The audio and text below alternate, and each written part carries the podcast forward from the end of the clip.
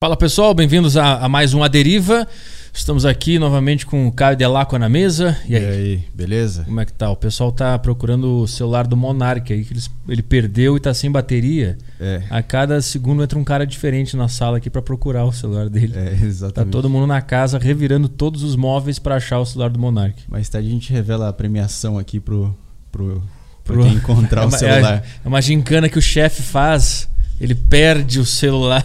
Ele tem tanta grana que ele não se importa de pagar para alguém buscar o celular dele. Isso, ele perde quem achar ganha um aumento. Entendeu? É uma gincana que eles fazem sem vocês perceberem. Aí, como vocês estão aqui trabalhando aqui, vocês participam da gincana. E tem, inclusive tem câmeras, eles vão abrir um canal, né? Que é a gincana do Flow. Então tudo isso faz parte de uma pegadinha. É. É. É, é. é essa ideia aí, é. isso aí. Tá é, bom. Toca o programa aí, vai. Já foi mais animado. O que aconteceu? Acho que é que eu tô morando no Flow aqui. É. Eu tô meio desanimado mesmo. Não consegue É brincadeira, os caras vão assistir lá na sala lá é embaixo é verdade, e vão achar pô. que é alguma coisa pessoal. É verdade. Só tô me acostumando mesmo. Não dá pra dormir, os caras gritam. Não, é de boa, de boa dormir. É de boa, é de boa dormir. Falando isso pra não se queimar com ninguém. É, pra não ser demitido. Tá. É, pessoal, se você gosta do Aderiva e quer acessar o grupo exclusivo do Aderiva no Telegram, acessa aí sacocheio.tv. Lá tem um monte de coisa. Lá tem meu, tem meu podcast Saco Cheio, tem o Desinformação, tem um monte de coisa que quem me conhece já está ligado. E lá também tem o acesso ao grupo do Aderiva no Telegram. E aí você pode mandar perguntas em áudio para os convidados do Aderiva, que a gente passa no final. E aí só depois a gente vai ver o super chat no YouTube, que essa é a nossa regra de ouro aqui. É, lembrando que a opinião do mendigo que está na rua ali é mais importante do que a galera do chat, tá? é isso que eu tô dizendo do chat do YouTube. A gente Isso. não tá nem aí para você do YouTube. Boa. O que a gente é, valoriza é o grupo do Telegram. É o grupo do Telegram. Então se você é, quer não, fazer você parte... valoriza o grupo do Telegram, eu desvalorizo a galera do YouTube. Ah, boa. E eu... assim a gente segue esse programa. Boa. Acesse aí sacocheio.tv. É, Extreme 21, treinos para fazer em casa. Se você não curte ir na academia, não quer levantar peso e fazer aquelas coisas para ficar grandão, mas quer mexer esse corpo aí, quer fazer alguma coisa, quer ficar mais atlético, quer emagrecer, quer ficar mais sarado, acessa aí arturpetri.com/xtreme21 que é o produto perfeito para quem procura treinos rápidos e práticos para fazer em casa, tá? Você pode fazer os treinos do Extreme 21 em qualquer lugar, tá? Na praça, na, no apartamento, na sala, na garagem, onde você quiser. Basta ter um corpo, porque os treinos do Extreme 21 são todos usando apenas o, cor, o peso corporal, o body weight que se fala, né? Então são treinos muito intensos e muito do caralho. Eu já fiz, faço no meu, no meu dia de descanso da, do powerlifting e aí o meu coraçãozinho vai lá na, na boca, porque quem treina powerlifting não tem é, nenhuma capacidade atlética. Aí o cara morre e é isso aí que o X-Men 21 faz, você morre. Olha onde meu cérebro chegou. Vamos resolver isso dentro do meu cérebro, que ele sempre chega nesses lugares ruins. Nós vamos resolver hoje. E aprenda violão com o número 1 um em ensino musical à distância no Brasil. Acesse aí arturpetri.com e aprenda violão com o Heitor Castro, tá? Se você quer aumentar sua habilidade no violão aí ou quer aprender do zero, acessa aí arturpetri.com/violau. É isso aí. O convidado de hoje do Aderiva é o Bruno Prado. E aí, Bruno? Fala, Petri. Tudo Boa bem? noite. Boa noite pra galera aí. Boa noite. Muito prazer estar aqui com você agora, falando um pouquinho sobre essa ferramenta que eu gosto tanto. Que é a, a mente ou a hipnose, especificamente? A hipnose dentro da mente. Que a mente é um negócio muito complicado. E quanto mais velho a gente fica, mais a gente percebe que é um grande emaranhado de, de é um labirinto que te leva para lugares que tu não quer. E, bom, vamos, vamos lá, essa é a minha questão. Para começar logo, o que, que é esse, por que, que a gente consegue, por que, que o cérebro consegue entender que ele tem esses problemas e aí ele tenta corrigir, mas nem sempre ele consegue. O que, que são essas duas vozes? Uma que consegue observar isso e, não, e a outra que não arruma e demora para arrumar? A pergunta ficou meio complexa, mas acho que eu entendi o que você quis chegar. Em relação ao processo, como é que funciona? A nossa mente o tempo inteiro ela salva informações desde quando nós tínhamos três meses de gestação na barriga da mãe. Aí tem gente que vai perguntar, mas por que três meses de gestação, Bruno? Porque a partir do terceiro mês de gestação é quando o bebê tem um sistema nervoso central formado. Isso quer dizer que a partir daquele momento eu começo a captar as coisas ao meu redor. Eu entendo tudo o que está acontecendo? Não, eu não entendo, mas eu começo a perceber. Tanto que em fases mais avançadas da gestação, Quando a mãe conversa com o bebê, de um jeitinho ou de outro, ele responde. Dá um chutinho, se movimenta, fica mais agitado. A partir daquele momento, ele começa a receber informações. Aí tem gente que vai ficar assim, mas como assim, Bruno? Ele entende as coisas que estão acontecendo ao redor? Como é que a gente absorve informações em relação a tudo que está acontecendo ao nosso redor? A mente, ela salva informações de acordo com a forma como a gente as interpreta. Uhum. Como assim? Imagine uma mãe que colocou o bebê no berço com, sei lá, seis meses de vida e de repente ela sai. O bebê estava dormindo, ela sai e foi fazer as coisas de casa. Daqui a pouco esse bebê acorda olha para um lado, olha para o outro, cadê minha mãe? O que, que essa criança faz? Chora. Chora, chora, chora, a mãe não aparece ou demorou a ver. O que, que você acha que aquele bebezinho com apenas seis meses de vida pode ter sentido em relação à ausência da mãe naquele momento? Medo, dor. Cadê minha mãe? Será uhum. que ela vai voltar? Uhum. Será que ela me abandonou? Será que ela me rejeitou? Por quê? Porque a criança ainda não tem a, o sistema cognitivo formado. Então ela não entende tudo o que acontece ao redor dela. Mas a percepção foi: fui abandonado. É assim que a nossa mente salva informações o tempo inteiro. Sem o nosso consentimento. Esse é o, esse, que é esse que é o lance é. que me pega. É. A nossa mente tem um filtro chamado fator crítico. O fator crítico é um filtro que protege as informações que eu já aprendi com a única e exclusiva função de evitar que algo de ruim me aconteça. Por exemplo, Imagine que eu te peça para atravessar uma avenida bem movimentada sem que você olhe para os dois lados. O que você diria? Não. Tá doido, né, Bruno? Uhum. Posso ser atropelado. E se eu pedir a mesma coisa para um garotinho de 3 anos de vida? O que, que você acha que ele faz? Ó, oh, o papai tá lá do outro lado, corre lá com ele. É, vai sair correndo. Ele vai sair correndo. Por quê? Porque ele ainda não tem esse filtro. Porque esse fator crítico, ele começa a se desenvolver na mente de uma criança a partir dos 6, 7, 8 anos de vida. Então, a partir dos três meses de gestação, que é quando a gente começa a receber informação, até os 6, 7, 8 anos de vida, eu não tenho filtro algum. Então, todas as informações entram igual faca quente na manteiga, com toda a tranquilidade e facilidade do mundo. Uhum. Isso é positivo e é fisiológico, porque um bebê, quando nasce, ele precisa aprender muito rápido para sobreviver. O que ele pode, o que ele não pode, o que ele deve, o que ele não deve fazer. Mas, ao mesmo tempo que eu recebo informações que são boas, eu recebo informações que são ruins ou negativas. Uhum. Aí a gente pode exemplificar como isso funciona para a mente humana usando um case de um cliente que eu atendi, tudo bem? Claro. Então vamos lá. Uma vez eu atendi um cliente, vamos chamar ele de João. Tá? Esse cliente apareceu aqui com 35 anos dizendo que sofria de ansiedade. Hoje, de 10 pessoas que eu atendo, 9 sofrem de ansiedade. Se você pesquisar no Google lá, você vai ver que o Brasil é o país mais ansioso da América Latina. Quase 19 milhões de brasileiros sofrem de ansiedade hoje. Então, é arroz com feijão, dia a dia. Esse cliente apareceu lá dizendo que ele sofria com ansiedade. Dentro do processo terapêutico que eu trabalho, que é a hipnoterapia, o nome do problema para mim não é importante. Hum. Por quê? Porque o nome é apenas um rótulo que deram para um grupo gigante de sintomas. Se você pesquisar sintomas da ansiedade, tem uma lista com mais de 100 sintomas. Eu preciso ter 100 sintomas para receber um diagnóstico de ansiedade? Não. Se eu tiver ali uma meia dúzia por um período de 5, 4 meses, eu já posso ter um diagnóstico de ansiedade. Então, o nome para mim não importa. O que importa é o que você sente. É o que vem antes do sintoma. Porque o sintoma é apenas a pontinha do iceberg. Tentando então, te dizer que tem algo errado aí, né? Exato. O sintoma é a única, é uma das poucas formas que a mente tem de nos avisar que tem algo de errado acontecendo. O detalhe é que a gente não vem com manual. Por consequência, a gente não sabe ler o que está acontecendo. Vamos lá, contar a historinha do João. O João apareceu com 35 anos e ele dizia que a ansiedade gerava baixa autoestima, insegurança, procrastinação, medo, insônia, compulsão alimentar, que fazia com que ele se prejudicasse dentro do trabalho, nos relacionamentos, ou seja, era uma bola de neve na vida do João. O João comentou que estes problemas começaram quando ele tinha 25 anos. Aos 30 anos, desculpa. Quando o João tinha 30 anos. Aos 30 anos, o João foi casado, ele foi traído, descobriu, perdoou, não contente, ele tomou um pé na bunda e ela ficou com o amante. A partir daquele momento, o João começou a ter crises de ansiedade. Aí eu te pergunto: foi a traição e o pé na bunda que desencadearam a ansiedade do João? Sim ou não? Você acha que foi a causa do problema dele, sim ou não? Acho que não, acho que foi como ele interpretou aquela situação. Perfeito. Como ele um, absorveu aquilo, né? Um gatilho. Uhum. Foi um gatilho.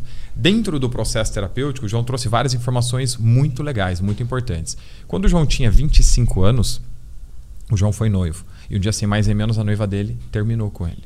Dias depois, ele descobriu que ela estava com outro. Quando o João tinha 15 anos, ele namorou uma mocinha e um dia numa festa, ela foi ao banheiro e demorou para voltar. O João foi procurá-la, procurou, procurou, procurou. De repente, ele encontra a namoradinha no fundo da festa, no escurinho, dando os beijinhos em outro. Uhum. Quando o João tinha 7 anos, ele gostava de uma menininha na escola. E um dia ele decidiu dizer para ela isso. Quando João se declarou, ela disse que gostava do melhor amigo dele. Quando João tinha 3 anos de vida, o João estava no colo da mãe, dormiu, a mãe botou ele no carrinho de bebê e saiu. O João acordou, procurou a mãe, não viu, chorou, chorou, chorou, a mãe não apareceu ou demorou a ver. Quando o João tinha seis meses de vida, estava no colo da mãe, mais uma vez dormiu. A mãe colocou ele no berço, saiu. O João acordou, procurou a mãe, não viu, chorou, chorou, chorou. A mãe não apareceu ou demorou a ver. Uhum. Todas essas informações o João me trouxe dentro do processo terapêutico. Aí o que começa a ficar interessante? Aos seis meses de vida foi a primeira vez que o João teve acesso a uma emoção negativa associada a abandono e rejeição. Uhum. Aí tem gente que vai dizer, Bruno, mas ele não foi abandonado. É, ele não foi. Mas ele era um bebê de seis meses. Ele sabia disso? Quando ele acordou sem a mãe no berço? Uhum. Sabia sim ou não? Não, sabia. Não sabia. Bruno, mas a mãe dele apareceu depois, pegou ele no colo, deu amor, deu carinho, fez o Joãozinho parar de chorar. Sim, mas o João já sentiu. A partir do momento que eu tenho acesso a uma emoção pela primeira vez, eu nunca mais preciso vivenciá-la de novo para saber como é, porque a minha mente salva. Tanto que se eu te perguntar, você precisa ficar triste para saber como é estar triste? Não. Precisa ficar feliz, com uhum. raiva ou qualquer outra emoção? Não, porque você teve uma primeira vez que você teve acesso àquela emoção, a tua mente salva, então você não precisa mais reproduzir. Como é que funciona o processo do João em relação à ansiedade? Vamos contar a história do João de uma forma um pouquinho diferente, tá? Vamos lá. O João, aos 25 anos, teve aquela situação do noivado dele, no qual ele, foi ele se sentiu abandonado e rejeitado. Vamos começar dos seis meses de vida. Aos seis meses de vida, o João teve acesso a uma emoção de abandono e rejeição. Aquela informação entra e fica salva na mente dele. Aos três anos de vida, mais uma vez, ele reforça aquela emoção. Aquela informação entra, mais uma vez fica salva. Aos sete anos de vida, ah, antes, muitas mães vão ficar preocupadas, né? Ô, oh, pé, mas espera aí, então quer dizer que eu não posso deixar o meu filho um minuto sozinho no berço que eu posso fazer com que ele se sinta abandonado e isso gere um problema para a vida dele? Não.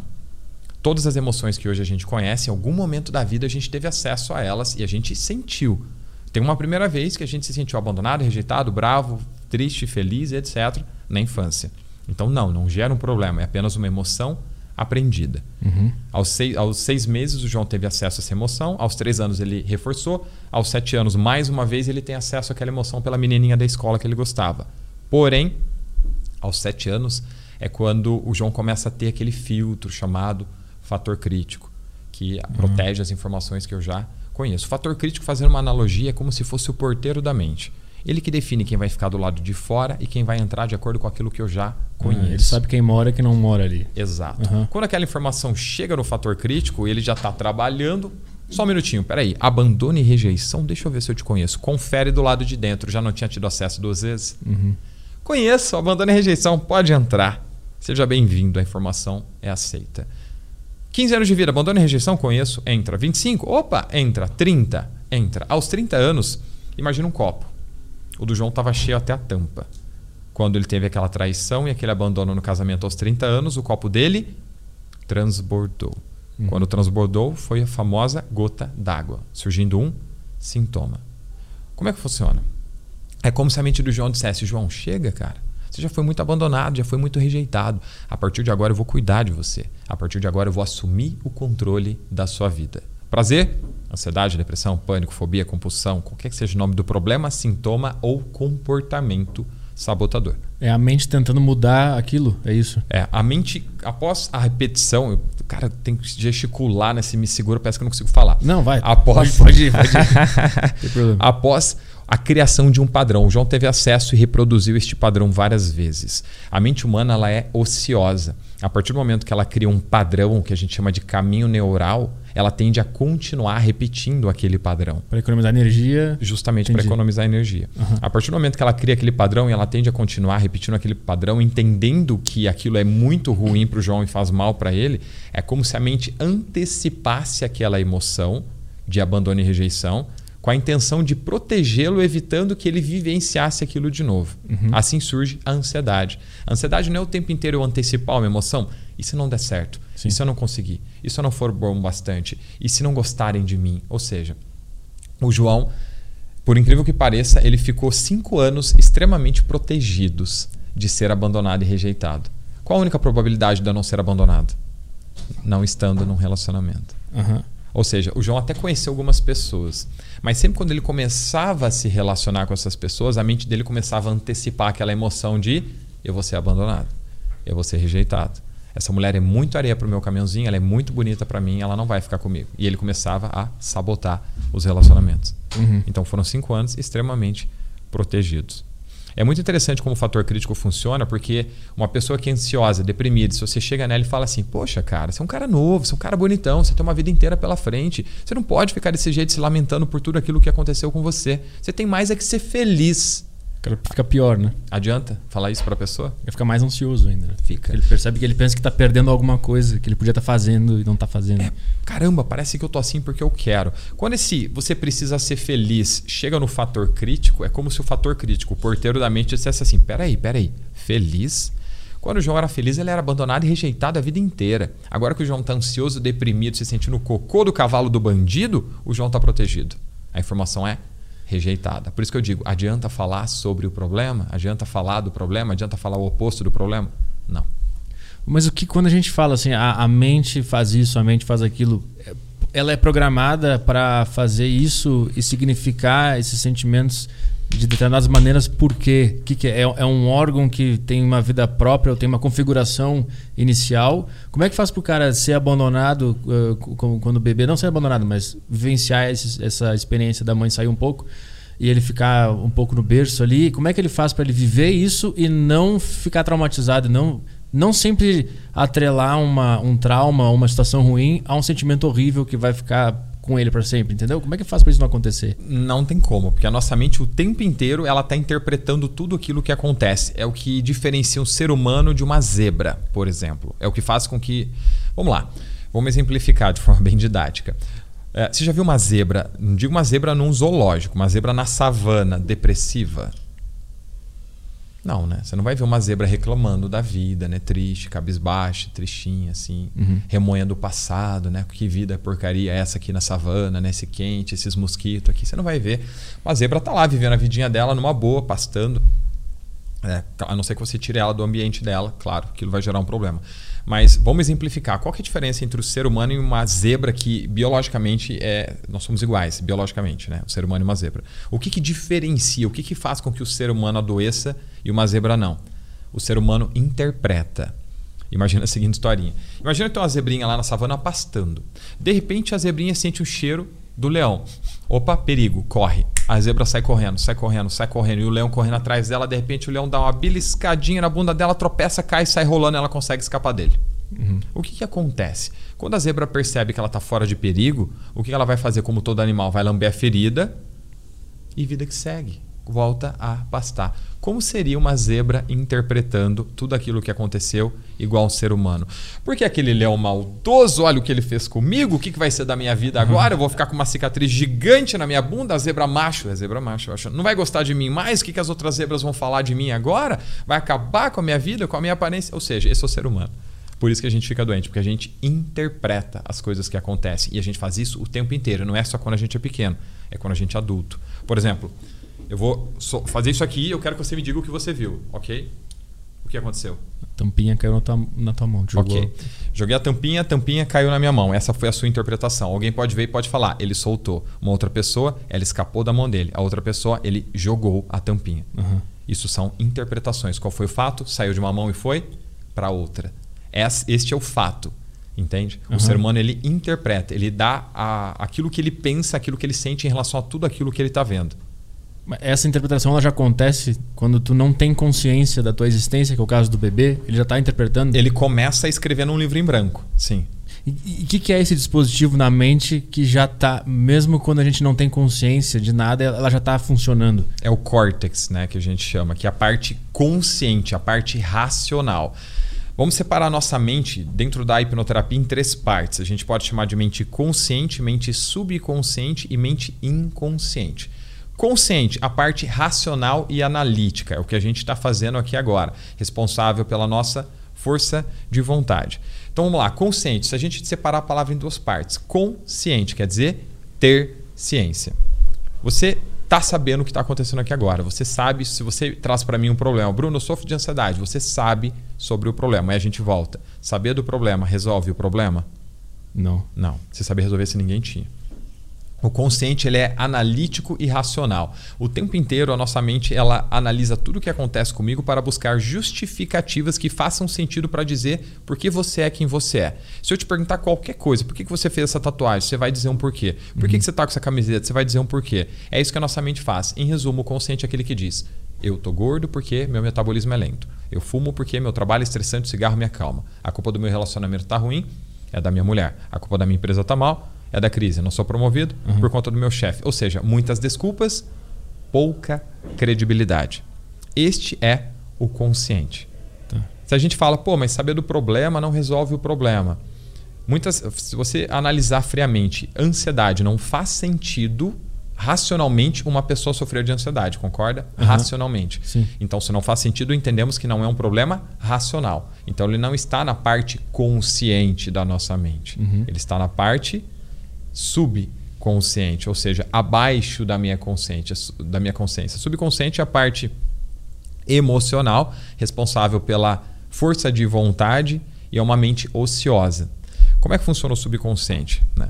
Vamos lá, falando um pouquinho sobre o subconsciente. Como o próprio nome diz, né? o subconsciente ele é emocional. Se a gente separasse a nossa mente entre emoção e razão, nós somos seres 95 ou mais de 90% emocionais comparado à racionalidade. Uhum. Então nós somos seres muito mais emocionais do que racionais. Até as minhas justificativas mais racionais têm um fundo emocional associado, certo? O subconsciente é responsável pela nossa o subconsciente é responsável pela nossa ociosidade. Como assim? É uma mente ociosa, aquilo que a gente conversou no comecinho. O tempo inteiro a minha mente vai fazer de tudo para me manter na zona de conforto, porque uhum. é onde é confortável, seguro, quentinho e econômico. Tudo que a minha mente quer é me proteger. E onde é o local mais seguro? Zona de conforto. Então, você quer saber o que é zona de conforto? É só pensar o que é mais fácil de fazer. Por exemplo, o que é mais fácil fazer? É você ficar deitado na cama ou fazer uma atividade física? Uhum. O que é mais fácil fazer? Você comer um docinho ou fazer uma dieta? Entende? Então, a nossa mente, por uma questão de fisiologia e proteção, ela faz de tudo para te manter na zona de conforto. Vamos falar um pouquinho sobre hábitos. No, subconsciente, onde estão os nossos hábitos? Hábito é tudo aquilo que eu faço no meu dia a dia, certo? Aquilo que eu tenho. No automático, No automático, uhum. exato. Dirigir, tomar banho, escovar o dente, etc. Você dirige? Uhum, pois é. Dirigir para você é um hábito. Você entra no carro, liga e sai. Agora, imagine ou se recorde da primeira vez na vida que você entrou no carro e alguém te disse assim: dirigir é fácil. Uhum. Acelerador, freio, freio de mão, câmbio, setas, placas, carros, crianças, uma multidão de informações. Você saiu dirigindo com maestria da primeira vez? Não, foi na praia. Inclusive, eu quase destruí o carro da minha mãe tentando só subir a, a, a lombadinha da garagem, da casa da praia. quase deixou o para-choque ali. É, e aí eu fiquei fazendo. Ficou tudo preto, o, o chão ali ficou preto. Acabou com o piso é, com o carro. Eu nunca tinha entrado num carro na minha vida. E Quantos aí, anos? Acho que 15, 14 por aí. Arteiro. é, a minha mãe do lado, né? Ah, vou te ensinar a dirigir e tal. E aí não. Ah, menos mal. É. Menos, menos culpa e peso. Isso, isso. Mas ela ficou puta também. ficou brava que eu destruí o pneu, não sei o que eu fiz. Mas, é, mas sim, era, é, eu lembro desse embate meio que subconsciente, assim, de como é que eu faço isso aqui. Todo mundo consegue fazer, deve ser simples. Aí tu entra lá e mas isso aí tu, aí tu treina o subconsciente para automatizar é. esse comportamento. É como é que funciona? Quando você recebe aquele monte de informação pela primeira vez de como faz é, para realizar algo né, inédito para sua mente, entendendo que a nossa mente ela é ociosa e o nosso cérebro consome 20% de toda a nossa glicose, ou seja, 20% de toda a minha energia. Quando eu recebo aquele monte de informação, entendendo que o cansaço mental é muito maior que o cansaço físico, a minha mente tende a rejeitar aquela informação. Por isso que não é na primeira vez que eu aprendo.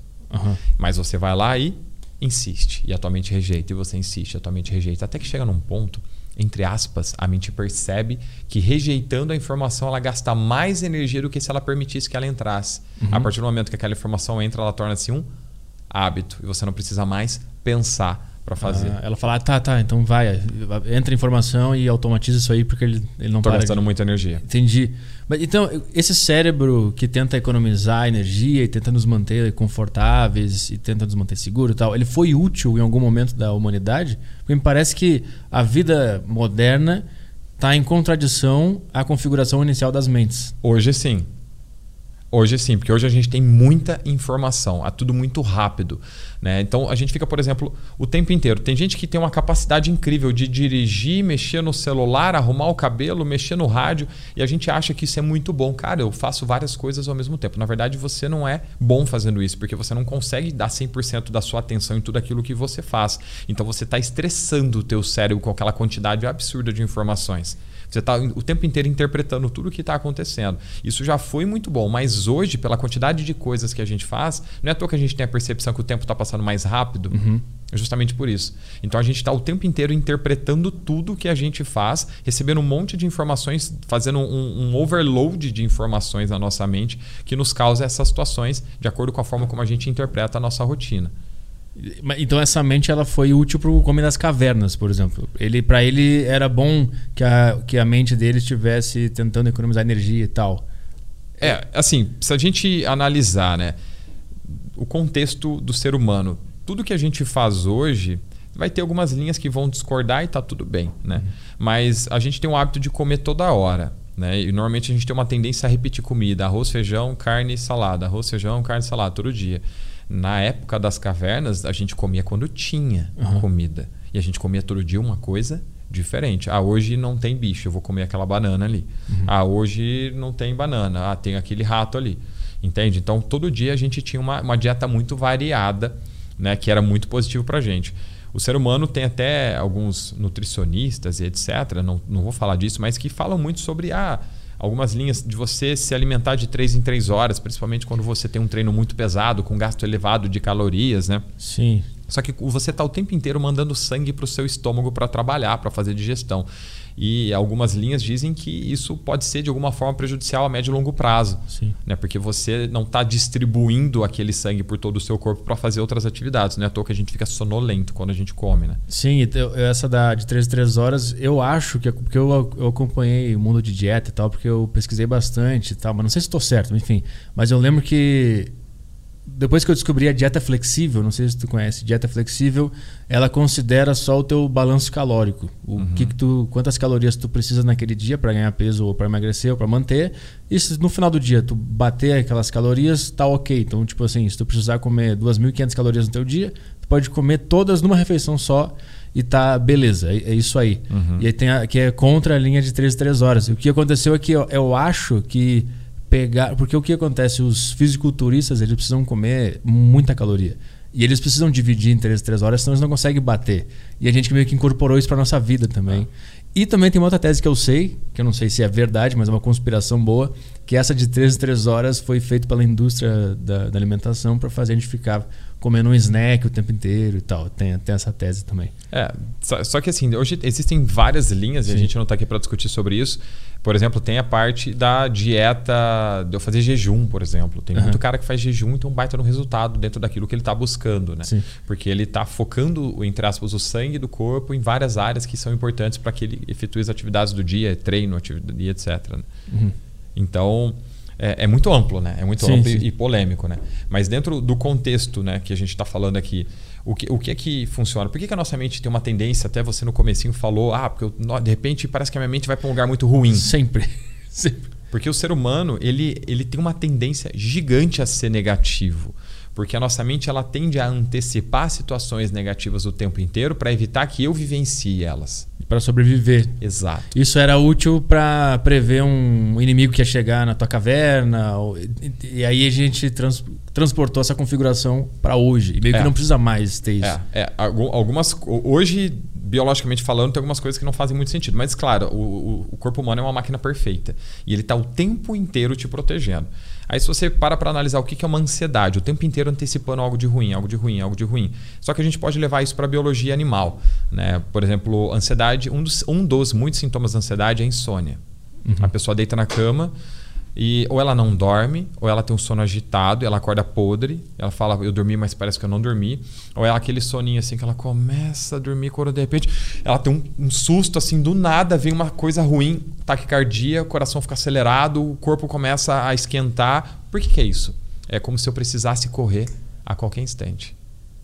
Uhum. Entende? Então, o teu corpo te mantém em estado de alerta porque alguma coisa de ruim pode acontecer contigo. Uhum. Entende? Isso é insônia. Eu não posso dormir. É como se eu fosse um animal e estivesse na selva. Se eu dormir, um outro predador vem e me pega. Uhum. Então, eu tenho que ficar em estado de alerta o tempo inteiro. Entendi. Então, a como é que fa... não tem como vivenciar um, um, trauma, digamos assim, sem que isso se estabeleça como uma configuração do teu cérebro? Eles... É porque assim, como é que funciona? Nós interpretamos de acordo com aquilo que a gente já tem de programação, de aquilo que a gente já tem de informação. Eu interpreto as coisas de acordo com tudo aquilo que eu vivi, uhum. que pode ser totalmente diferente daquilo que você viveu. Então nós temos, nós vamos interpretar as coisas de formas diferentes. Entende? Sim. Por exemplo, hoje você vê uma geração muito mimizenta. Uhum. Né? Até muita gente brinca em rede social falando do Fiuk, que ele é isso, que ele é aquilo, etc. Sim. Então, assim, é uma geração muito frágil emocionalmente. Uhum. Né? De pessoas que tiveram muitos cuidados, pessoas que tiveram, assim, é, um zelo demais, muitos, muito mimados. Aí a gente entra numa outra vertente interessante uhum. também. Por exemplo, hoje o ser humano, até Ontem, uma moça veio falar comigo, Bruno, eu preciso fazer um processo de terapia contigo, porque eu estou num relacionamento abusivo vai fazer dois anos. O cara me fez é, me distanciar da minha família, dos meus amigos. Ele, eu estou falando com você, eu estou apagando a mensagem o tempo inteiro com medo que ele apareça aqui, leia e arrume um problema para mim. Uhum. O tempo inteiro isso, né? Aí você, ela fala assim, só que eu não sei porque eu tô com ele, eu não consigo terminar com ele, eu sou dependente emocionalmente deste cara. Aí a gente pode tentar entender um pouquinho a história dessa moça. Né? Por exemplo, é, o ser humano o tempo inteiro ele está tentando repor alguma coisa. Eu atendi um rapaz que ele falou que ele sentia um vazio gigante no peito, assim, uma coisa. Toda emoção é física, né? Quando eu penso, eu sinto. Quando eu sinto, tende a acontecer através de um padrão um comportamento. Eu tenho esse, esse vazio no peito, me acompanha há muito tempo. Pois é. é. Esse vazio no peito pode ser ausência de alguma coisa, né? Como o próprio nome diz, eu sinto um vazio. Uhum. Talvez um afeto do pai, um afeto da mãe. Ah, não, Bruno, mas os meus pais foram casados, eu vivi com eles. Tá, mas será que o pai viajava muito, ele ficava muito tempo sozinho? Será que a mãe ficava muito tempo fora de casa e você ficava com a babá? Lembra que a criança está interpretando? Uhum. Não importa se o teu pai trabalhava muito para pagar a sua escola porque ele te amava. Não. Sim, atualmente está. Eu só não tinha o meu pai. Uhum. Eu queria o meu pai e eu não estava com ele. Ah, mas a minha mãe trabalhava muito, ela me amava e eu fui para Disney porque ela pagou a minha viagem. Isso é o adulto dizendo. A criança queria que a mãe dela estivesse lá com ela naquele momento, desse carinho, desse amor, desse afeto. Uhum. Entende? Então, existe então um, um, sei lá, não quero dizer uma regra, uma cartilha, não nesse sentido, mas para deixar simples, existem algumas regras para tu conseguir fazer uma mente não se traumatizar e não ter todos esses mecanismos acesos?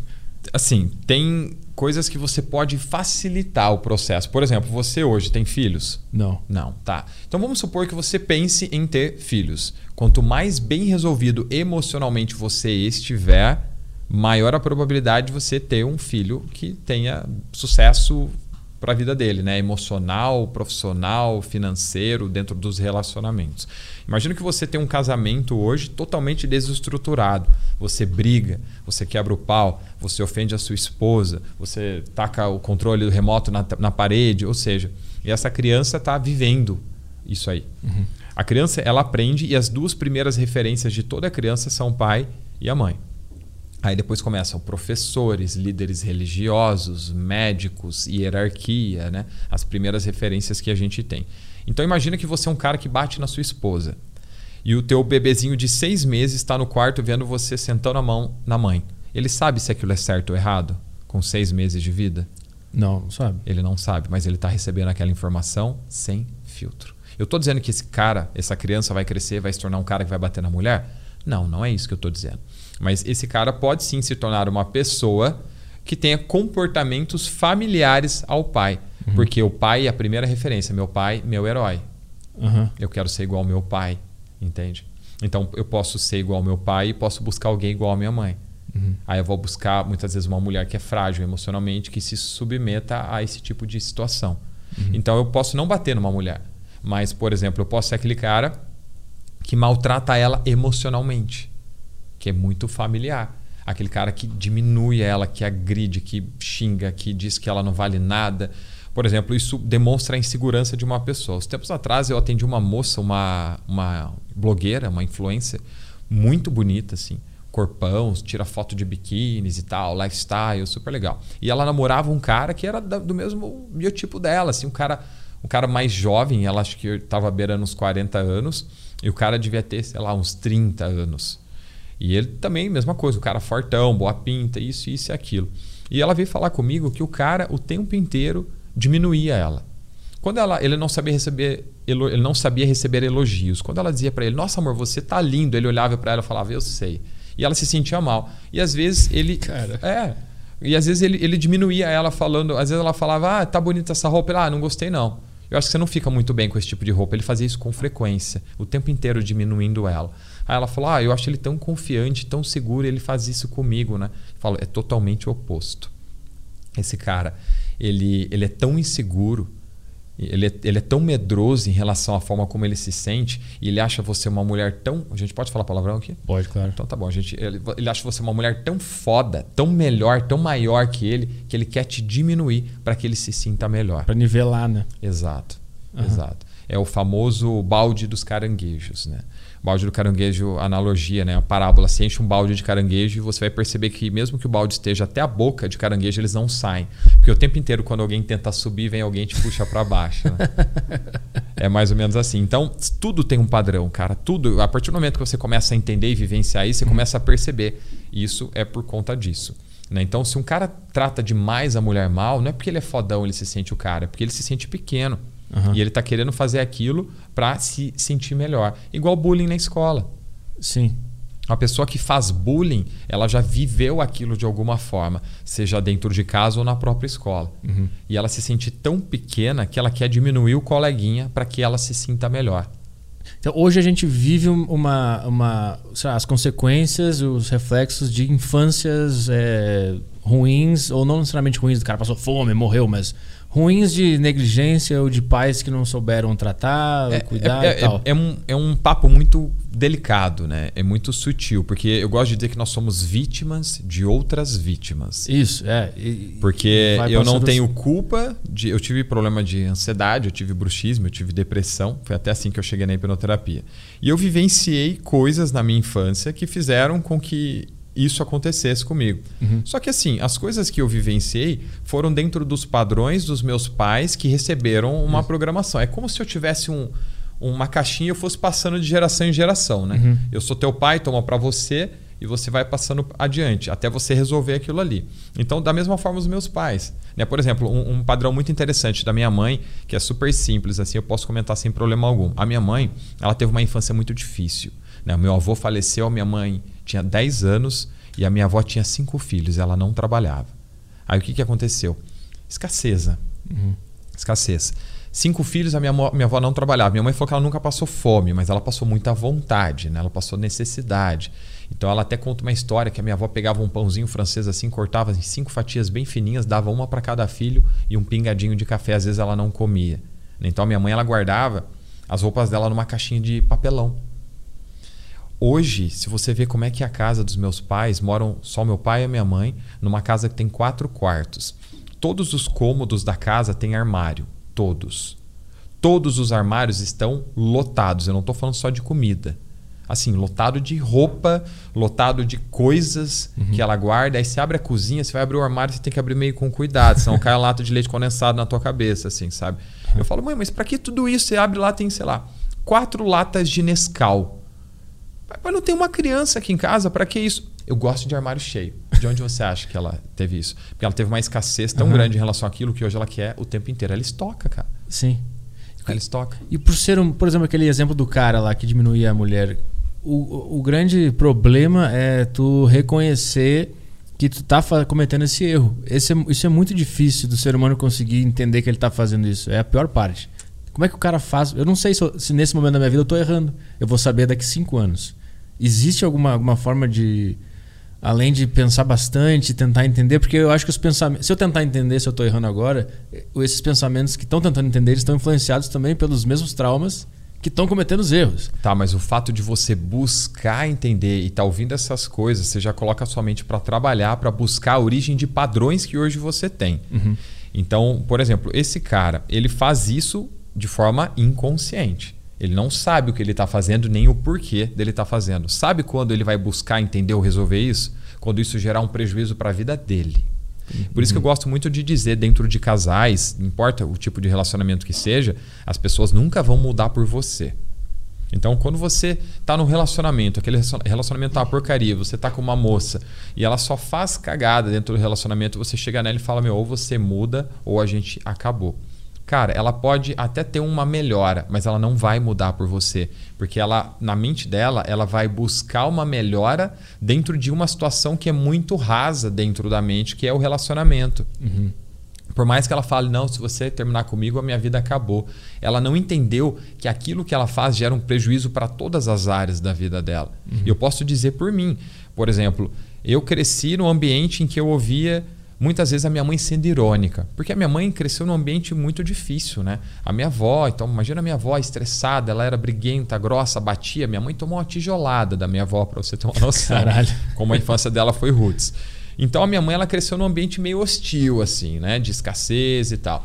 Então a minha mãe ela cresceu e ela se tornou assim uma, uma mulher fantástica, maravilhosa. Só que alguns padrões assim como todo mundo tem. Uhum. E ela tinha os padrões assim de defesa que é. Você já ouviu falar que a melhor defesa é o ataque, né? Uhum. Então, ela, por exemplo, ela, ela, era muito irônica. Então, quando, por exemplo, ela estava arrumando o almoço, preparando o almoço, e ela queria que eu arrumasse a mesa. O que, que ela podia dizer? Filho, arruma a mesa para a gente almoçar, né? Ela falava assim. Bem que você podia arrumar a mesa, né?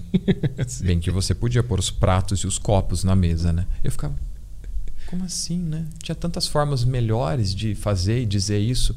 Ou seja, eu acabei pegando muito disso dela. Uhum. Então eu trouxe para dentro dos meus relacionamentos. Hoje eu tenho consciência do o que eu faço e quando eu faço e o porquê eu faço. Uhum. Só que assim, é um processo e dói. Porque você quer saber uma coisa. Você quer saber um problema que você tem? É só você se incomodar com alguma coisa. Tudo aquilo que te dói é seu. É uhum. algo que você tem mal resolvido. Imagina que aqui do meu lado tem um cara. Eu olho para ele e digo: Cara, você é muito feio.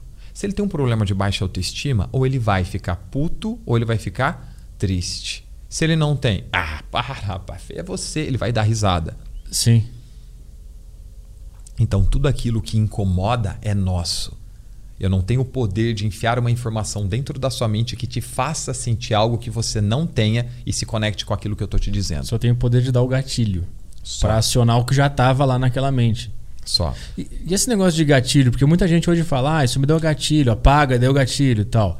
Não é responsabilidade do mundo não acionar os gatilhos que tu tem, né? Não. É tua responsabilidade entender que eles existem e apagar eles da tua mente. Tudo é 100% sua responsabilidade. E esse processo de cura, digamos assim, de. Eu acho que a gente vai entrar agora na tua técnica, né? na, tua, na tua ciência, não sei como é que se fala. É uma, é uma medicina? É uma. Não, é uma, é, uma, é uma técnica. Tá.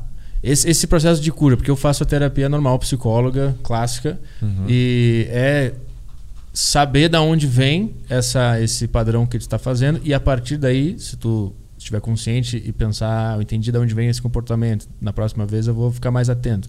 E isso vai vai fazendo isso até virar um hábito. Esse é o esse é o clássico. Como é que a hipnoterapia se diferencia nessa na, nessa situação? Com a objetividade.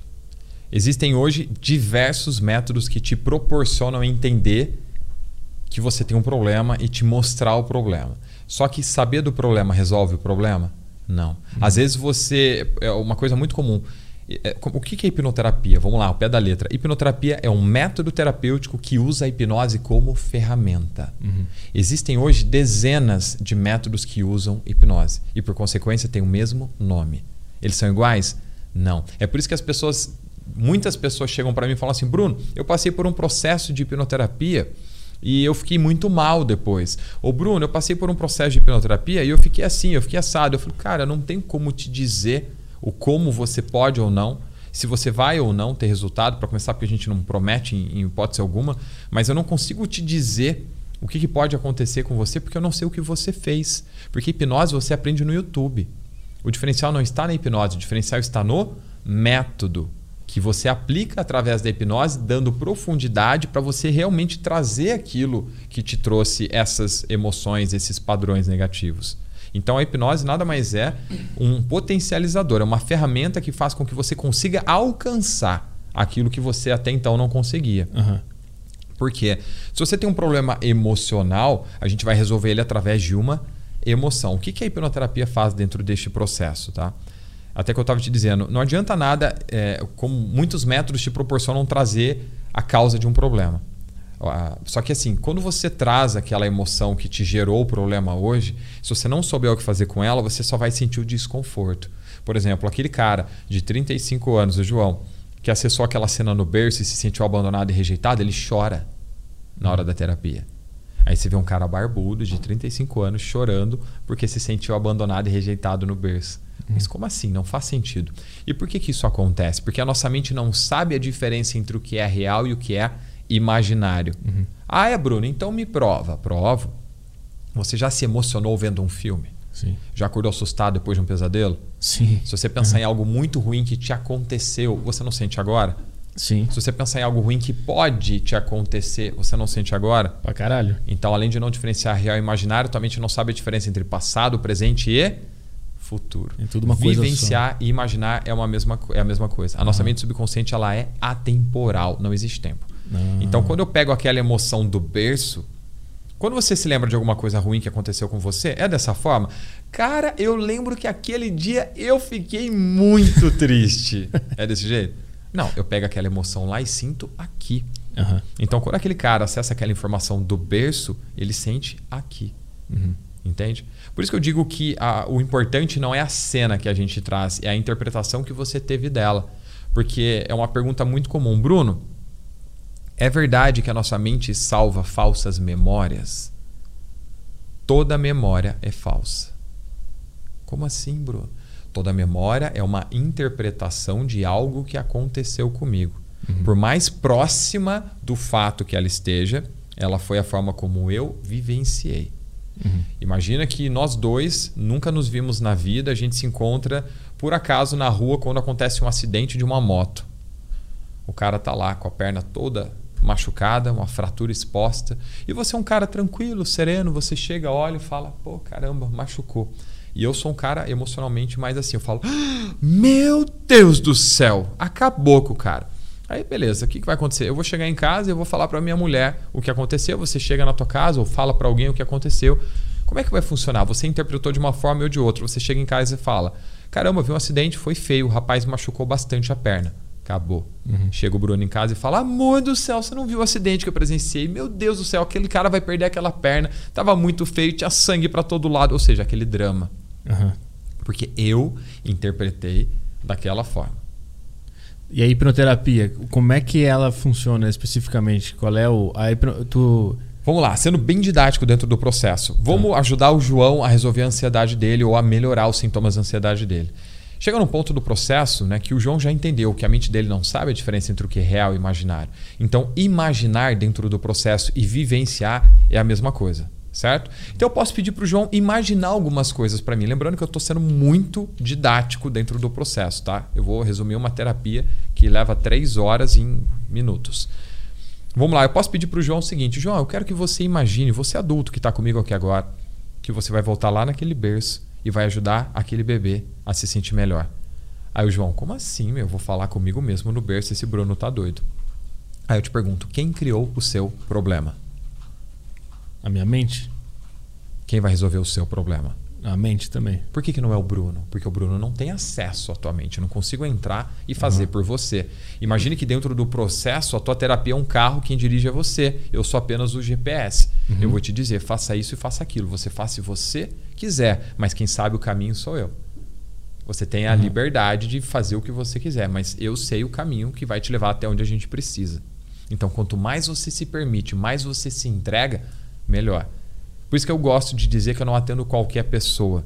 Eu atendo aquelas pessoas que realmente queiram passar pelo processo. Uhum. Aquela pessoa chega e fala assim para mim: ah, cara, eu tenho um desconfortozinho aqui assim. Eu falo de 0 a 10. Quanto isso te incomoda? Ah, um 5. Cara, você não está pronto para o processo. Porque a pessoa que não está comprometida, não está engajada, não vai buscar fazer o melhor dela dentro do processo, vai ter um processo medíocre, vai ter um resultado medíocre e ainda vai falar que o processo não funciona. Uhum. É, mas ele acessa, ele vai lá conversar com o, com o João no berço sob hipnose. Ele está no estado de hipnose, é isso? É, o que é hipnose? Vamos lá, vamos contextualizar. Antes de falar de hipnose, vamos separar em duas partes. Vamos falar primeiro de transe antes de falar de hipnose. Transe é um estado de foco e concentração. O tempo inteiro, quando eu estou focado e concentrado em qualquer coisa, eu estou em transe. Por exemplo, lendo um livro, vendo um vídeo, assistindo a um filme, pensando na vida, isso é transe. Uhum. Se eu estou aqui assim, ó, pensando na vida, olhando para o nada, isso é transe. Eu estou focado e concentrado. O que, que é hipnose?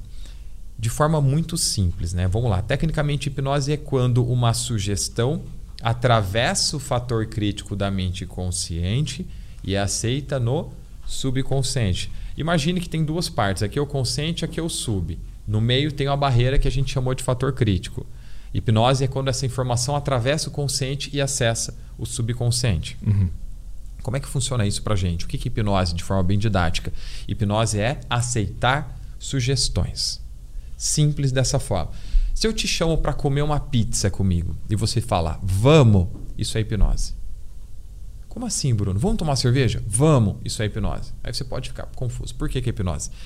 Porque Vamos lá, se eu te chamei para fazer algo, eu te dei uma sugestão consciente. Vamos comer uma pizza. Você disse vamos, você recebe a, sugest a sugestão de forma consciente. Perfeito? Está uhum. aqui consciente agora.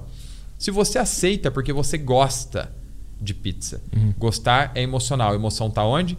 Subconsciente. Então essa informação ela atravessou o fator crítico e foi para o subconsciente. Por isso que você aceita a sugestão.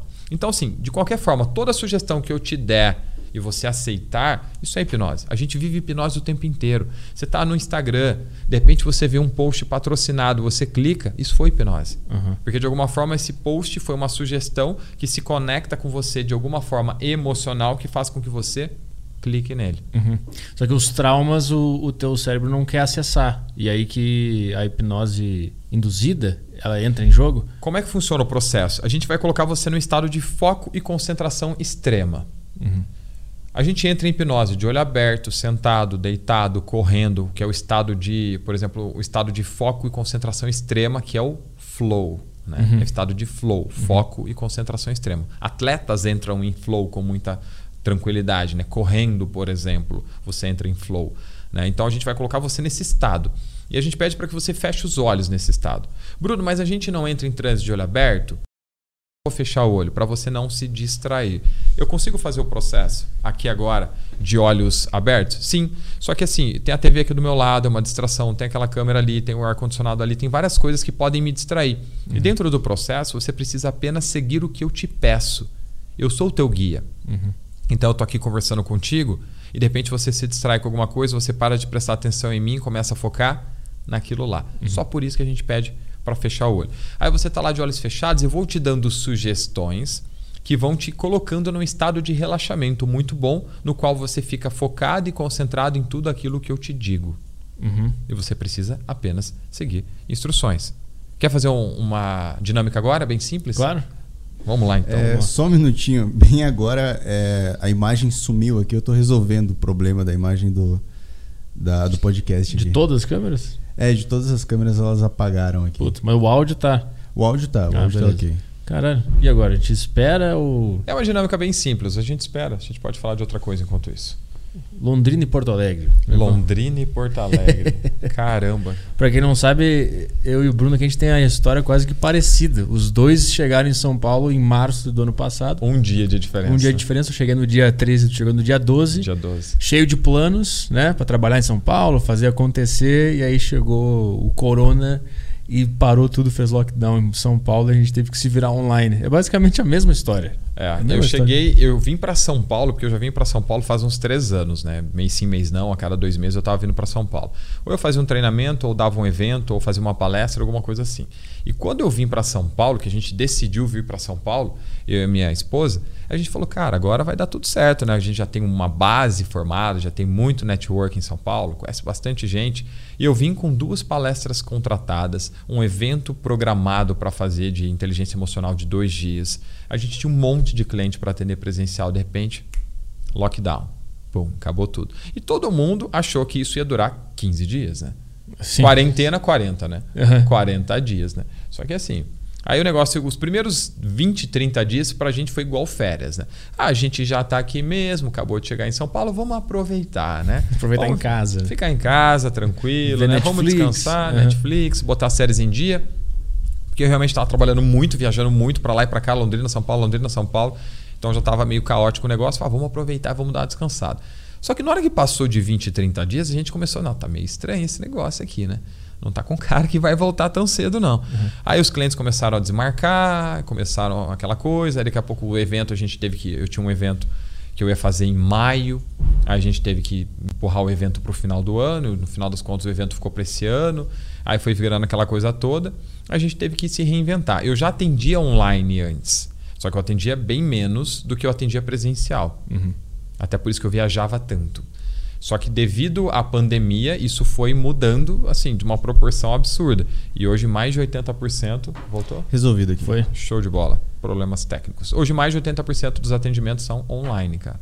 E muita gente que não, nunca teve quadro de problemas, de ansiedade e tal, começou a ter depois da pandemia? O que, que aconteceu? As pessoas já tinham, só que elas não sabiam. A pandemia foi a gota d'água dentro do copinho cheio, lembra? Uhum. Da historinha do João. Então as pessoas já tinham. O fato de você ficar muito tempo sozinho, e até uma técnica de tortura essa, né? Você quer torturar um cara, você põe ele num quarto, né?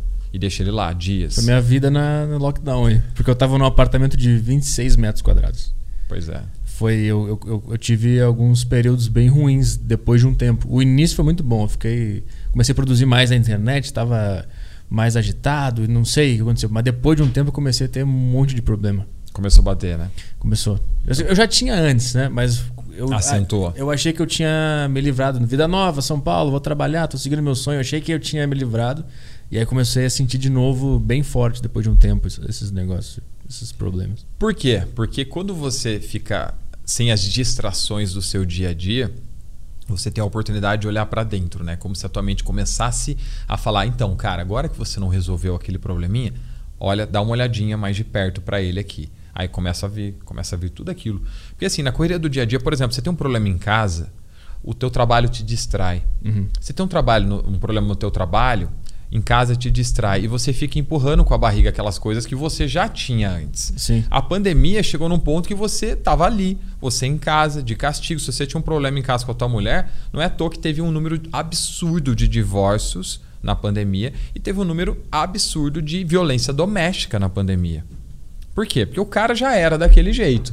Né? O cara que já tinha uma tendência a ser grosso e estúpido. Se o cara já tinha um problema e o cara começou a ficar em casa. Imagina o cara que já tinha um problema sem dinheiro, sem trabalho. Sim, ele ia pro bar beber, voltava de madrugada e dormia. Agora o cara, Exato. o cara fica ali. Exato. Então acentuou tudo aquilo que a gente já tinha. A pandemia, ela não criou, ela potencializou aquilo que já existia.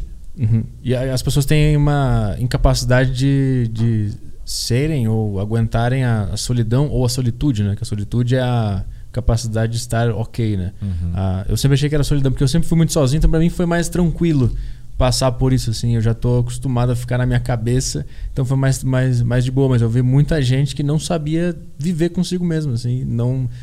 A solidão ou a solitude assustava demais a, a pessoa. Enfim, é, tá tudo ok, né? Então vamos voltar para aquela... Pra dinâmica. Isso, o que que era? Então vamos lá, para você entender um pouquinho melhor como é que funciona o processo, de forma bem simples e didática, tá? Tá. Eu quero que você se sente confortavelmente, coloque as duas mãos sobre a mesa, pés apoiados no chão, não para trás nem perna esticada, e apenas olhe para mim, ok? A única coisa que você precisa fazer agora, nesse exato instante, eu não sei se o pessoal vai estar vendo seus olhos agora, mas é simples. Aí, legal. A única coisa que você precisa fazer é seguir o que eu te peço. Combinado? Tá bem. Então eu vou pedir por gentileza para você fechar os olhos. Simples assim.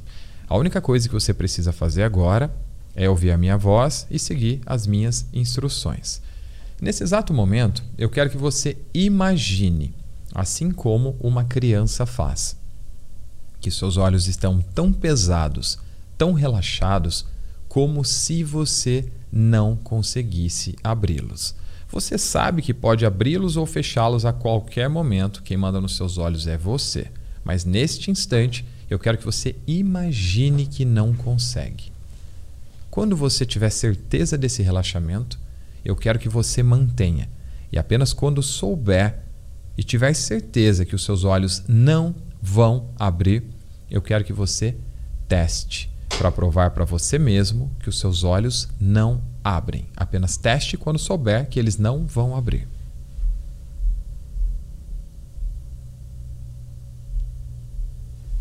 Ainda de olhos fechados. Muito bem, eu vou contar de 1 a 3. No 3, você pode abrir seus olhos se sentindo muito bem e disposto. 1, uma sensação maravilhosa de bem-estar. 2, uma respiração agora bem profunda. E 3, devagarinho, voltando por aqui para agora, abrindo seus olhos, se sentindo muito bem. Pode abrir os olhos no 3. 3. Não dá. não dá, não abre. Vou contar mais uma vez de 1 a 3. No 3 você abre. 1 dois, três. Porra, eu não acreditava. Cara, agora eu vou, puta, vou desmaiar aqui. Que? Caralho, meu, eu ia roubar todo mundo na rua se eu soubesse fazer isso. tô mal, que isso? Caralho. O que que aconteceu, né? O Bruno dominou atualmente? Não. O Bruno te hipnotizou? Não. Por que, que você fez o processo tão bem e você realmente não conseguiu? Para quem acompanhou o comecinho, dava para ver que o seu olho tava assim, ó. Sim, ficou tremendo. Porque isso é um estado de transe. Né? Se você fica bastante tempo nesse estado, você começa a ter alguns sintomas que são naturais. A mão fica gelada, às vezes você vê a artéria que pulsando com mais intensidade. Se você ficar bastante tempo na hora que você abrir o olho, pode ser que seu olho esteja bem vermelho e está tudo bem. Todos os sintomas do transe e faz parte do processo. E você foi melhor do que eu esperava. Cara, mas como é que, por exemplo, tu consegue fazer isso, mas o Caio não conseguiria, por exemplo? Porque são palavras normais e comuns, não tem nada de diferente do que tu falou. O que, que difere o que eu faço e o que ele faz? É, se ele falasse as mesmas coisas para mim, não ia funcionar, ou ia. Então, é que você, dentro do processo, lembra que você está consciente o tempo inteiro e que dentro da nossa mente subconsciente existe um sistema chamado sistema de, de autoproteção. Esse sistema de autoproteção ele impede que você seja sugestionado o tempo inteiro contra a sua própria vontade, além do fator crítico que rejeita sugestões. Lembra? Então, por exemplo, eu te peço para atravessar uma avenida bem movimentada, você vai dizer não, porque tem um fator crítico e lá dentro está escrito é perigoso, então eu não vou. Uhum. Então, é um sistema de autoproteção que te protege o tempo inteiro de forma instintiva. Né? O sistema de autoproteção é como se eu pedisse para você dá uma caminhada na rua e de repente escapa um cachorro bravo e vai para cima de você. Você precisa pensar para correr? Uhum. Não, é instintivo, né? Teu cérebro produz uma química chamada adrenalina, joga no sangue, sangue na perna, você sai correndo. Por que, que isso aconteceu? Porque você está consciente o tempo inteiro e você só aceita sugestões que são legais para você. Sugestões que são boas. Se eu pedisse para você, no 3 eu quero que você coma a tampinha desta garrafa. O máximo que você podia fazer era colocar lá na boca e dar uma apertadinha. Você ia mastigar essa tampinha correndo o risco de quebrar um dente? Não. Você engolir isso aqui sabendo que ia te causar um mal? Também não. Então você só faz aquilo que for legal para você, aquilo que for positivo. Por que, que eu fiz isso com você agora?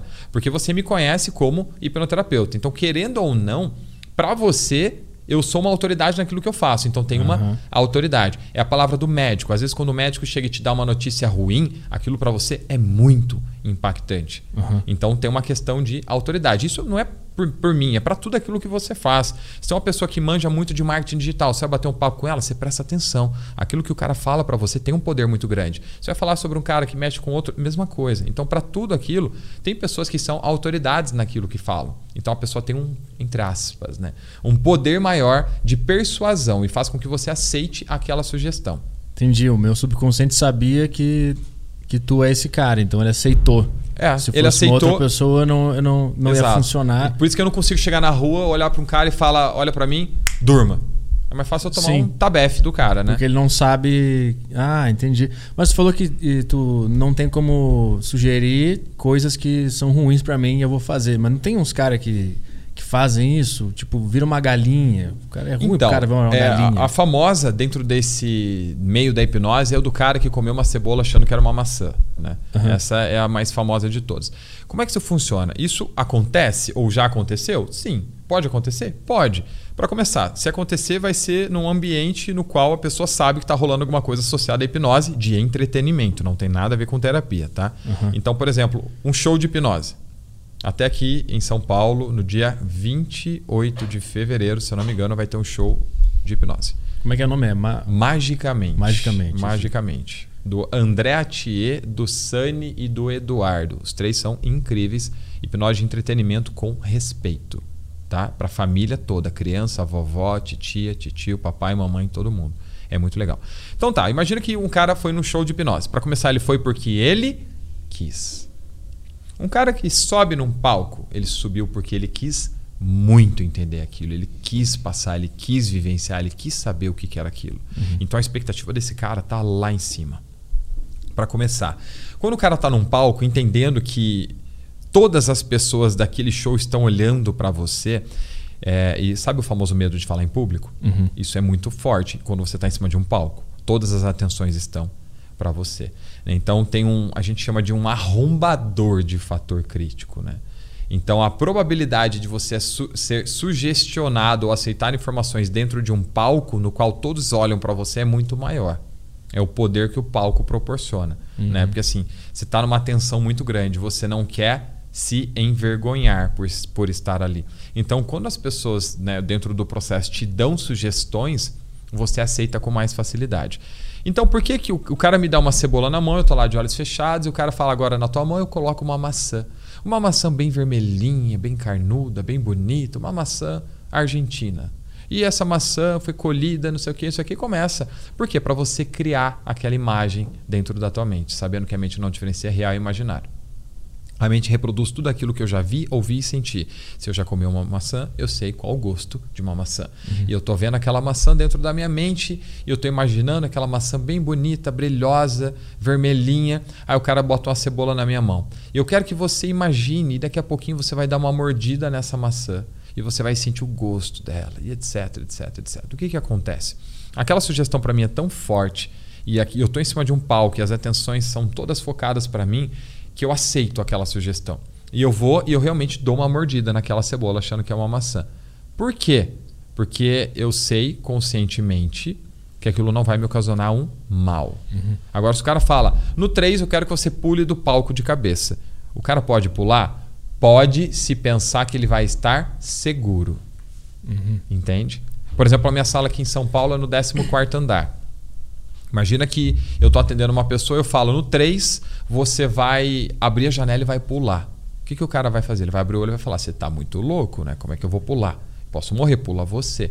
Por uhum. quê? Porque eu estou consciente. Segundo, sistema de autoproteção. Eu estou o tempo inteiro ciente de tudo, sabendo de tudo que acontece ao meu redor. Quanto tempo. Se, se, tu não falasse para eu abrir os olhos, eu ia ficar. Ah, em poucos instantes você já ia abrir. Ah, tá. Ele não. Porque eu sempre fico pensando o que, que impede um cara de, de usar isso como uma sacanagem e deixar o cara dias em algum estado que ele não queria estar. Isso não tem como. Não acontece. O, o cara... Não acontece porque é, é, vai contra a tua fisiologia, contra o teu sistema de autoproteção. Uhum. Não é natural para você aquilo ali.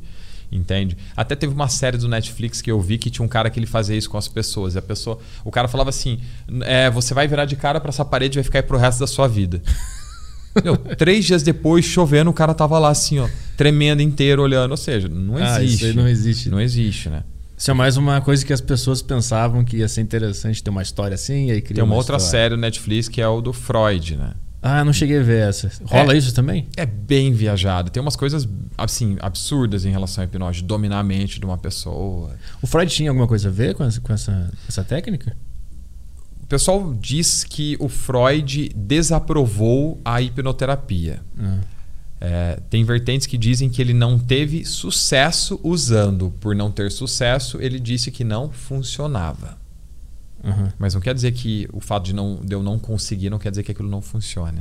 Qual é a história da, da, da hipnose e da terapia junto da hipnose? Quem é que começou e quando começou isso? Cara, a, a, hipno, a hipnose é uma coisa assim muito antiga, né? Na época do Egito antigo, que os caras faziam cirurgias sem anestesia, né? E é possível. Hum. Fazer, por exemplo, eu fiz, eu tenho uma tatuagem no braço, eu fiz uma tatuagem no braço sem anestesia. Porque tu, tem, tu, tem, tu tinha muita dor com, com tatuagem? Então, eu tenho três tatuagens. Essas duas aqui foram muito tranquilas. Esta daqui, o cara tinha uma mão muito pesada. o cara quis tatuar o osso do meu braço. Foi mais ou menos assim. Uhum. E foram cinco horas e meia de tatuagem. Essa tatuagem vai do cotovelo até aqui atrás, assim. Então, é, quando eu fui fazer o processo, eu ainda não conhecia. Quando eu fui fazer essa. As três, na verdade. Quando eu fui fazer essa tatuagem pela primeira vez, eu não, não conhecia hipnose, nunca tinha tido acesso nem nada. E eu fiquei lá na maca por cinco horas sofrendo. Meu cara tinha uma mão muito pesada. O cara parecia que estava passando um bisturi no meu braço. E foi a minha terceira tatuagem. Já tinha feito essas duas, que são grandes. Uhum. Quando eu fui fazer, o que aconteceu? Esse cara, depois que ele fez a minha tatuagem, ele tem um trabalho muito legal, ele foi embora do Brasil. Ele foi tatuar na Itália. Só que como tinha traços muito pretos na minha tatuagem, ela desbotou pra caramba, descascou muito, ficou uma, umas falhas bem feias assim. E eu queria que ele retocasse a tatuagem. Só que o cara tinha ido embora. Então passou, sei lá, um ano depois, assim, quase. E eu descobri que ele estava em Londrina. Eu falei, cara, preciso te encontrar, preciso retocar a minha tatuagem.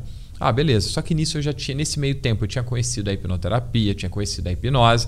Eu falei, agora eu vou usar os meus com né, brincadeira, os meus poderes com a hipnose. Uhum. E eu fiz uma auto-hipnose antes.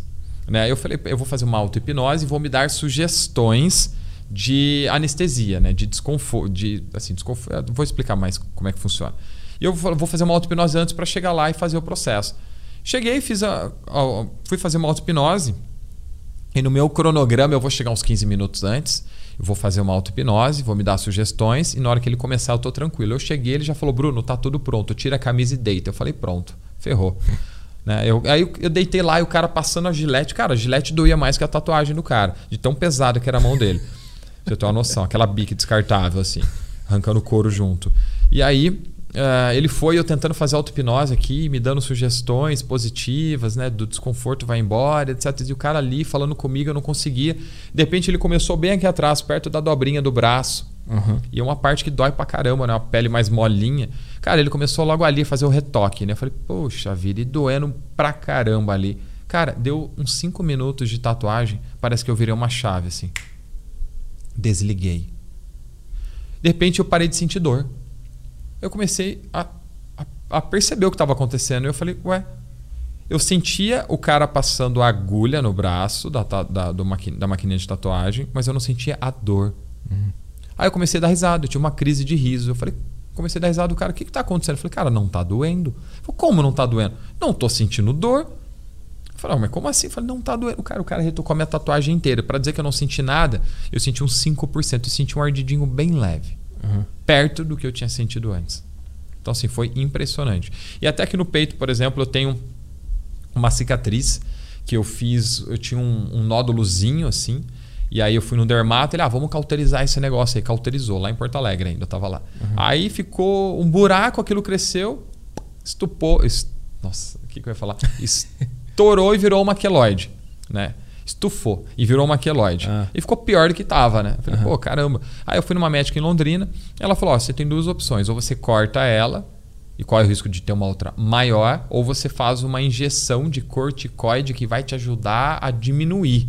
Só que assim, provavelmente não vai dar certo. Poucos casos funcionam com a efetividade que o cliente busca, etc, etc. Eu falei, eu vou fazer. Ela falou, só que arde, tá? O médico tem esse poder, né? De dar sugestão negativa, né? E aí já piora que arder um pouquinho já arde mais. É. Aí eu falei, cara, eu fiz uma auto-hipnose antes de chegar lá na dermato, eu falei, vai arder nada, cara. Eu fiquei me dando sugestões positivas, né? Porque assim, lembra que a nossa mente tem um. A, a nossa mente reproduz tudo aquilo que eu já vi, ouvi e senti? Então, você já sentiu uma anestesia de dentista? Se você já colocou a tua mão dentro de um balde de gelo, você consegue reproduzir aquela mesma sensação. Uhum. Então é como se eu pegar, lembrasse daquela sensação de enfiar a mão dentro do balde de gelo ou ficar segurando uma pedra de gelo e passasse no meu braço aquilo. E eu fiz isso no peito. Aqui assim. Aí ela foi com a injeçãozinha, falou, vai doer um pouquinho, tá? Eu já me dei a sugestão, falei, não vai doer nada, cara. E fiquei aqui trabalhando mentalmente. Cara, ela aplicou a injeção, eu senti agulha, mas eu não senti dor. Eu senti agulha e ela tirou e ela falou, e aí, doeu? Eu falei, não não doeu nada. Ela, como? Eu falei, não ardeu nada, não senti nada. E eu fiz essa injeção acho que três ou quatro vezes. E nenhuma delas eu senti dor. E ela fala que sempre arde, os pacientes reclamam e etc. Auto-hipnose, como é que faz para se auto-hipnotizar? O que, que é uma auto-hipnose? Você não tem uma autoridade te, te, te falando. Legal. Toda hipnose é auto-hipnose. Ah. Isso que você fez foi você que fez. Eu te dei sugestões, você que aceitou. Quem faz isso é você. Toda hipnose é uma auto-hipnose. Ninguém tem o poder de te hipnotizar. A pessoa tem a possibilidade de te dar sugestões e fazer com que você entre nesse estado. Não é ela que faz com você, é você que faz. Então a auto-hipnose, dentro do. tirando essa parte da terapia, é, é, uma, é um potencializador de sugestões. Se você ficar dizendo aqui agora, ah, eu quero dormir muito bem hoje, eu quero dormir muito bem hoje, será que você realmente vai dormir bem? Pouco provável que tenha uma efetividade muito grande. Mas se você. O que é auto-hipnose? Se você se der essa sugestão nesse estado de foco e concentração extrema, você tem uma efetividade muito maior. Por exemplo, todas as noites eu uso auto-hipnose. Eu tenho um gatilho que eu até instalo em todos os clientes, que é um gatilho de auto-hipnose, como se a gente instalasse isso no dedo, no interruptor. O dedo indicador fosse um interruptor. Quando está assim, tá ligado, tô aqui, tô ligadão, tô acordadão. Quando eu faço isso, eu desligo. Então, por consequência, é como se eu voltasse para aquele estado de transe profundo, bem gostoso. Então, eu me dou uma, eu me dou uma sugestão e repito ela cinco vezes. Por exemplo, uh, eu durmo agora e eu acordo às 5, que é o horário que eu acordo para treinar, extremamente disposto e motivado. Durmo às 5 e acordo. Durmo agora e acordo às 5 disposto e motivado. E repito essa sugestão cinco vezes. Na quinta vez eu desligo o meu gatilho. Eu entro em transe. Né? Então eu relaxo, estou na minha cama, eu me dou essa sugestão cinco vezes, encho o pulmão e solto o ar e desligo. Desligo, eu relaxo profundamente aqui. Ó. E fico aqui. Cara, eu durmo capota, eu durmo em menos de 5 minutos, todo dia. Mas tu precisa, tu precisa treinar para conseguir se auto-hipnotizar por muito tempo? Como é que é? É porque assim, toda, toda ferramenta nova para nossa mente exige um treino. Uhum. Então, assim, eu posso fazer, eu posso instalar esse gatilho em você agora. É simples. É um gatilho mental. A gente tem gatilhos o tempo inteiro. Âncoras a gente tem o tempo inteiro. O que é uma âncora, por exemplo? É aquilo que você faz o tempo inteiro. Você acorda de manhã e tem o hábito de fazer xixi. Uhum. Às vezes você nem tá com a bexiga cheia, mas aquilo é um gatilho para você. Acordar, xixi. O que, que você faz depois? Acorda, xixi, escova o dente. Isso são gatilhos que a gente tem no nosso dia a dia. Por exemplo, eu tinha um gatilho muito forte com doce. Cara, eu tomava um café, me via uma vontade louca de comer doce. Eu comia doce e me via vontade de tomar café. Então uhum. são gatilhos que a gente tem. A gente faz isso o tempo inteiro. São gatilhos mentais, né? Isso a gente pode dizer que durante a vida a gente vai se hipnotizando para fazer esse tipo de coisa, por exemplo? Tudo. A gente tem gatilho o tempo inteiro para tudo. Para tudo. Tudo que acontece da hora que a gente vai dormir até hora, ou melhor, da hora que a gente acorda até a hora que a gente vai dormir o tempo inteiro. A gente é cheio de gatilhos e âncoras. Eu tenho muito problema com agulha. Eu, eu desmaio, passo mal. Esses dias eu fui, fui limpar o ouvido e a pressão baixou, porque eu tenho alguma coisa com coisas entrando pequenas. Eu tenho alguma coisa com isso. Tem como, tipo assim, resolver esse problema para sempre com uma sessão dessas ou é uma coisa que o cara tem que voltar e reforçar? Não, dá para fazer rápido. E fobia é uma coisa muito rápida de resolver dentro do processo. Eu já tive, por exemplo, esses deve fazer um mês. Eu atendi uma mulher que ela até foi embora para o Chile. O marido dela é chileno, ela fez o processo e foi embora. E essa mulher, ela tinha, ela veio tratar algumas coisas. Ela veio tratar uma enxaqueca, ela veio tratar compulsão alimentar, claustrofobia e medo de altura. Ela fez o processo. Na primeira sessão vieram algumas situações bem relacionadas à compulsão alimentar, de escassez que ela teve na infância. E não é escassez de fome. Lembra que é interpretação? Uhum. Então, às vezes, na escolinha, os amiguinhos tinham lanche e ela, naquele dia, não tinha.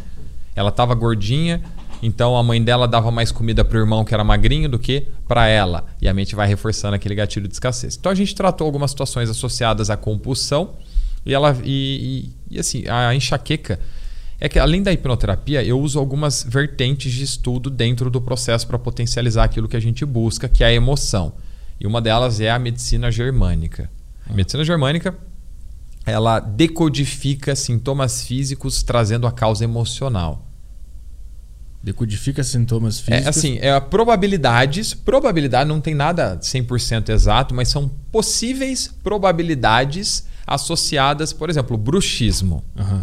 Eu, eu tive bruxismo por muito tempo, até tive que fazer um tratamento odontológico. O bruxismo ele é muito associado a raiva, a medo, a uma situação de tensão. Né? Então, na minha infância, eu sofri bullying e eu tinha uma, uma coisa muito forte com aquele cara que fez bullying comigo, que ele me machucava na escola, judiava de mim, etc. Então tinha muita raiva guardada dentro de mim. Uhum. Então o bruxismo é um sintoma físico, tem uma causa emocional. Dor de cabeça é uma situação muito impactante associada a medo. Ah, dor de cabeça na frente, um medo frontal. Como é que tem sido a tua vida? Será que você está vivenciando algum medo? Medo de escassez, um problema financeiro? Um medo dentro do relacionamento? Você tá um medo na família, o pai está doente, está com medo que ele morra? Então, pessoas que têm dores de cabeça sequentes, assim, têm uma tendência muito grande a vivenciar situações de medo. Lembra que não é aquele medo, oh meu Deus, que medo. Não, uma situação pontual que está te gerando um desconforto com uma certa frequência. Uhum. Isso que a medicina germânica acaba trazendo, né? Entendi. Ela vê um, tem uma, uma dor em algum lugar e ela pensa num fator psicológico que é, pode É, não estar... só dores, mas problemas mais graves, como por exemplo um câncer, ah. uma gastrite né? situações mais extremas também. É, essa vertente ela, ela suporta a tese de que alguns cânceres podem ser causados por uma mente emocional. Uma mente negativa, que fica pensando coisa muito ruim. É, é muito amplo, né? É, mas, por exemplo, lembrando que a nossa mente levou bilhões de anos para ser o que ela é hoje. Não faz sentido pensarmos que do nada a nossa mente começa a ligar o sistema de autodestruição e eu tenho um câncer. Uhum. Né? É, a nossa mente está o tempo inteiro buscando se adaptar. Existem linhas de estudo que dizem que a gente faz câncer todos os dias. E a nossa mente está o tempo inteiro brigando contra aquilo. Por exemplo, uma situação associada, o Dr. Hammer, que foi o cara que, que criou a medicina germânica, que foi um alemão. Né? Ele era um médico e ele passou por uma situação muito interessante. Né? Porque o Dr. Hammer, por exemplo, o filho dele foi assassinado, se eu não me engano. Se eu, estiver dizendo alguma besteira, alguém me corrige depois. Mas se eu não me engano, o filho dele foi assassinado. Não me lembro. E, e a partir desse momento, um tempo depois, o Dr. Hammer ele teve um câncer de testículo.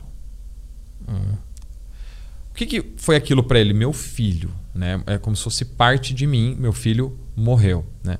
O que, que o testículo tem a ver com isso? O que, que o testículo do homem faz? Gera vida, né? reproduz um outro filho.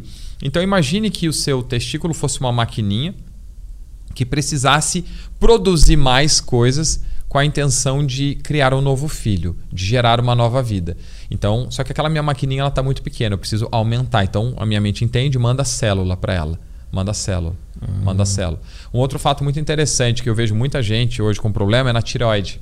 Uhum. Cara, você nunca viu tanta gente com problema na tireoide como tem hoje. Muita gente. Ou com hipo, ou com hiper, ou com câncer na tireoide. A tireoide é uma glândula que produz o hormônio da ação. Então imagine que você está numa correria louca. Esses tempos atrás eu atendi um médico que ele, ele teve câncer, né, uma probabilidade, e na dúvida ele acabou tirando a tireoide. Ele não chegou a ter um diagnóstico de câncer, mas disseram que era interessante ele tirar e ele tirou. Ele era médico e etc. O que, que aconteceu? A tireoide é uma glândula do hormônio da ação. Né? E o que, que acontece? Ele estava numa corrida muito louca. Assim. Ele estava fazendo faculdade, aí ele estava fazendo. O que vem depois da faculdade, que eu esqueci o nome, os dois anos. Posso? O mestrado? Não, não era. A especialização que ele estava fazendo. Então ele estava numa corrida muito louca e fazendo plantão. Cara, ele não estava dando conta da quantidade de coisas que ele precisava fazer. Uhum. Imagine a tireoide sendo uma maquininha que produz em unidades X coisinhas, que faz com que eu é, faça as coisas do meu dia a dia. Por exemplo, 10 unidades de alguma coisa. Tá? É só um exemplo, tá? uma analogia. Imagine que a minha vida está muito corrida, eu não estou dando conta de fazer tudo o que eu preciso. 24 horas é pouco para mim. Eu durmo pouco, eu trabalho o dia inteiro, estou numa loucura. O que, que a minha mente percebe? Bruno, você precisa de mais. Aquele hormônio que você está produzindo é pouco. Você uhum. precisa de mais hormônio da ação. Então, o meu cérebro, minha mente entende aquilo e fala: aí, galera, é o seguinte, vamos aumentar essa maquininha aí porque ela não está dando conta. Então, ela manda. A, o, a mente manda o corpo aumentar a quantidade de células daquela glândula, fazendo com que ela aumente o seu tamanho para dentro de padrões de uma mente emocional que não pensa, aumentar a sua capacidade de produzir o hormônio da ação. O que, que acontece quando eu estou mandando célula para aquele lugar? Célula, célula, célula, câncer. Caralho. Então, dentro desta linha de estudo, tudo é uma adaptação. A gente não fica doente à toa. Essa, essa visão ela, ela começou a ser mais aceita recentemente? A, a, medicina germânica é bem antiga já, né?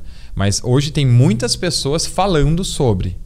Porque eu, a, a, visão que eu tinha é que é, não, não era uma coisa aceita, era uma coisa meio, ah, isso é meio bobagem. Não, não... Ainda tem pessoas que vão dizer que é místico, que é esotérico, que é isso, que é aquilo. Cara, mas todas as pessoas que hoje eu atendo, tanto que é uma das coisas que eu mais respondo em caixinhas do Instagram. Né? Eu, eu, eu mando lá sintoma ou comportamento. Uhum. Né? Aí as pessoas mandam, cara. E é muito interessante. Ah, Bruno, eu tenho uma dor de cabeça. Ah, eu tenho um problema no joelho. Eu tenho uma dor na lombar com muita frequência. Ah, eu tenho um caso interessante para falar sobre isso. Eu estou dizendo um fato para essa pessoa, e você tem isso por conta disso? De forma alguma. A minha intenção ali dentro do Instagram é dar consciência para que essas pessoas busquem possibilidades de hoje terem um problema. Eu quero consciência para elas. Eu não vou dar cura de nada. Não existe isso, tá? Então, quando a pessoa fala assim para mim, Bruno, eu tenho uma dor na minha lombar insuportável, já fiz vários exames, eu não tenho diagnóstico de nada. Aí eu pergunto para essa pessoa: você tem vivido alguma situação de submissão? Alguma situação que hoje está te gerando muito desconforto, é uma situação contraditória, contra a sua vontade, você quer que seja de uma forma, acontece de uma outra forma. Você está passando, por exemplo, uma situação de um assédio, de um abuso dentro do seu trabalho, o seu chefe ele é grosso, ele é estúpido com você, você está ali e você tem que se sujeitar àquele tipo de situação, mas você não quer e aquilo te faz mal. Aí a pessoa, eu falo assim, pode ser dentro do seu trabalho, pode ser no seu relacionamento, pode ser na tua família. Aí a pessoa faz sentido. Eu tenho recebido muito feedback assim. Faz sentido. O Bruno está dizendo alguma coisa que é concreto, que é fato? Não. Mas dentro daquilo que eu entendo que funciona a medicina germânica, eu dou possibilidades para que essa pessoa pense, reflita e veja se faz sentido ou não para ela. E a pessoa, cara, na maioria das vezes sempre traz alguma coisa. Sempre traz. Vou te perguntar um que eu, eu tô agora, então. Joelho. Meu joelho inchou do nada, sem, nenhuma, sem nenhum trauma, sem bater em nenhum lugar, nenhuma lesão, nada. Tá inchado até agora, eu vou fazer ressonância amanhã para ver o que, que é. É que o joelho, imagine assim, para que o joelho serve para dobrar, de uma certa forma para você se dobrar diante de uma situação, né? Aí você pode avaliar que situação que você está tendo que se dobrar e você não quer. Uma situação que pode ser familiar, relacionamento, profissional, dinheiro, é muito amplo. Uhum. Mas uma situação que você está tendo que se dobrar diante dela e é ruim. Eu não quero, não gosto, não tá legal do jeito que tá. Faz sentido? Faz. Entendi. Cara, que loucura. Como é que tu descobriu tudo isso? Tu disse que tu estava num período de, de depressão e aí tu encontrou. Qual era, qual era esse contexto? Qual era a situação? Então, eu morava em Porto Alegre, lembra? Uhum. Eu morava em Porto Alegre e em Porto Alegre eu tinha duas empresas, duas clínicas odontológicas, eu era o sócio administrativo nessas clínicas. Só que eu já tinha ansiedade naquela época. Eu tive ansiedade, eu trabalhei no Bradesco em 2008 e lá foi o meu gatilho de ansiedade. Eu sofri assédio moral dentro do banco. Eu tinha uma gerente que dava tapa na minha cabeça, me chamava de burro, falava que eu não fazia nada direito. Caramba. Chegava bem pertinho de mim, puxava minha gravata assim, falava: "Tua cordinha tá apertando, você que não se coça não que você vai rodar". Caralho. Aí eu tinha uma outra gerente lá dentro que olhava no meu olho e falava assim: Você sabe se é uma pessoa que. Se tem uma pessoa que você tem que querer ver feliz aqui dentro, essa pessoa sou eu, né? Se tem uma pessoa que vai te demitir ou vai te promover, essa pessoa sou eu, né? Então você sabe que você tem que fazer as coisas da forma como eu quero, do jeito que eu quero, para você sempre me ver feliz, né? Caralho, parece o treinamento dos Navy SEALs lá. É o Bradesco ou o Exército Americano, é. Então eu passei esse tipo de situação e lá foi o meu gatilho. Lá eu comecei a ter ansiedade, lá eu comecei a ter gastrite. O que é gastrite? É uma situação indigesta. Eu não estou conseguindo digerir aquilo, cara. Tá muito difícil para mim. Uhum. Entende? Sistema gastrointestinal. Então, assim, quando. É, é interessante, né? Começa todo o sistema digestivo. Começa na boca, garganta, laringe, faringe, esôfago, estômago e assim vai descendo. Né? É até uma situação. Eu recebo muitas perguntas assim: intestino preso. O que, que isso quer dizer? Cara, é literal, né? Nosso corpo é muito literal. Eu falo qual é a situação, qual é a merda que você está vivendo na sua vida. Vivendo na sua vida ficou bom. Qual a merda que você está vivendo que está sendo difícil de pôr para fora? Aí a pessoa faz sentido. Estômago, qual é a uhum. situação que está uhum. difícil de digerir, cara? Eu não consigo. E eu me, cara, me contorcia de raiva naquela situação, né? A minha vontade era mandar aquela mulher para aquele lugar. Só que eu tinha acabado de entrar no banco com 22 anos, tinha comprado um carro financiado em 60 vezes sem juro e eu precisava. Uhum. 60 vezes sem juros, não, 60 Como? vezes sem entrada. Ah. E eu precisava daquele dinheiro para pagar a minha conta, né? Uhum. Todo mês. Então eu me submetia àquele tipo de situação. Eu tive gastrite, meu estômago tava pegando fogo de raiva, né? Mas só para abrir, abrir um parênteses, como é que a gente faz para não confundir essas situações psicológicas com, por exemplo, uma dieta errada, o cara tá tomando muito café, que às vezes pode ser isso ou pode ser as. Uh... Boa, boa, excelente. O que, que aconteceu? Na época, né, eu era muito leigo em relação a esses assuntos. E quando eu tinha gastrite, a minha mente consciente que justifica tudo, lembra? Uhum. Ela dizia, cara, preciso parar de tomar café. Eram duas coisas, duas coisas que eu amava e amo até hoje: café e pimenta. Eu devo ter um pezinho lá na Bahia. Uhum. Café e pimenta. Aí a minha mente começava, cara, preciso parar de comer pimenta. Puxa vida, preciso parar de tomar café. Tô tomando muito café. Naquela época. Eu tive. Cara, você ter uma noção. A nossa mente ela começa nos avisando através de sintomas muito leves. Não come... eu, não, eu não vou parar no hospital. Eu fui parar no hospital com o início de uma úlcera no estômago, para você ter uma noção. Tinha uma feridinha no meu estômago, né? Hum. Mas não começou assim. Começou com uma azia. Aí daqui a pouco uma queimaçãozinha. Aí daqui a pouco um desconforto maior. Aí daqui a pouco uma gastritezinha. Um negocinho foi aumentando até que um dia eu fui parar no hospital. Aí eu fui fazer uma endoscopia e eu tinha uma feridinha no estômago. Entende? Então a mente vai avisando aos poucos aquilo que acontece. Hoje, por exemplo, eu tomo café para caramba, eu como muita pimenta e eu não tenho problema nenhum. Eu nunca deixei de parar de uhum. tomar café e comer pimenta. Entendi. O que, que mudou? Uhum. A mente. Eu tô dizendo que. Não tô dizendo, ah, então, já que eu estou, se eu tiver bem resolvido, eu vou me acabar. Não, Come não é açúcar assim. pra caralho. É, não é assim, não é assim que funciona. Uhum. Mas aquilo vai potencializar algo que você já tem mal resolvido. Uhum. Isso acontece com a gente o tempo inteiro, de tudo aquilo que a gente faz. Então, hoje, quando eu tenho um desconforto, é muito interessante. Eu e minha esposa, a gente fica o tempo inteiro nessa, né? Hoje, por exemplo, ela tava com dor de cabeça. Eu falei, você tá com medo do quê? A gente fica assim já, o tempo inteiro. Uma vez eu lembro que aconteceu uma situação bem interessante comigo. Foi bem na, na fase que eu estava. Eu tinha feito é, hipnoterapia. Eu estava numa fase assim: será que eu vou me tornar hipnoterapeuta mesmo? Porque eu fiz para mim, né? Eu, eu, passei por um processo terapêutico, né? hipnoterapia. Aí eu achei tão incrível aquilo que aconteceu comigo que eu quis entender mais e fui buscando conhecer. Uhum. E quando aconteceu aquilo, eu estava num dilema muito grande, né? Ah, eu acho que eu vou conseguir conciliar as duas coisas, né? Eu acho que eu vou ficar com as clínicas lá no Rio Grande do Sul, mesmo que eu não more lá, os sócios tomam conta, e eu fico aqui cuidando da minha vida, fazendo hipnoterapia, uma coisa assim. E foi muito interessante, foi numa, numa semana, eu torci o pé, por exemplo, eu tava, sabe quando você está correndo parado assim no mesmo lugar para aquecer? Uhum. Eu torci o pé e caí no chão. Torci o tornozelo. Do nada. Não tinha um degrau, não tinha nada. Eu torci o pé e caí no chão. Torci o tornozelo ficou uma bola. Na mesma semana, eu tive uma dor no meu ombro, sem justificativa, que eu dormia, eu dormia em cima desse ombro. Eu deitava assim, a dor começava a aumentar, aumentar, aumentar, irradiando, vindo para o meu pescoço, cara, e eu tive um, um torcicolo absurdo. Em resumo, tudo desse lado. Foi o pé, o ombro e, e o braço, né? Aí eu falei, cara, o, o pescoço, né? O pescoço, o ombro e, e o tornozelo. Uhum. Aí um dia eu encontrei um, um amigo, né? Que é uma referência para mim nisso hoje, que é o Dr. Carlos Ribeiro. O Dr. Carlos Ribeiro ele é neurocirurgião, residente no Beneficência Portuguesa aqui em São Paulo. E ele é um cara muito legal. Eu quero esse cara aqui também. É um cara assim fantástico, sensacional também, um cara que eu respeito demais. Ele é médico, neurocirurgião e ele assim, ele é todo das terapias alternativas, sabe? Ele é instrutor, de, ele foi o meu instrutor de hipnoterapia, ele me treinou, uhum. né? Ele ele criou um método chamado DMC, que é decodificação mente e corpo. Ele juntou várias terapias, por exemplo, ele pegou hipnoterapia, ele pegou constelação familiar, ele pegou medicina germânica e compilou num método que é fantástico. E vai ter até mês que vem uma turma agora. Eu vou, ser, vou fazer reciclagem dessa turma com ele. E ele me viu assim, meio mancando, meio capenga, né? Ele falou: O que, que aconteceu? Eu falei, ah, torci o tornozelo, assim, uma coisa ridícula. Ele olhou para mim assim e falou: Você tá precisando tomar uma decisão? Eu falei: Tô. Ele falou: Você tá indo pro lado errado. E saiu andando. O filho da mãe me deixou falando. Falei: Como assim, velho? O cara jogou a batata quente o na profeta. minha mão e saiu andando. É. ele é uma figuraça.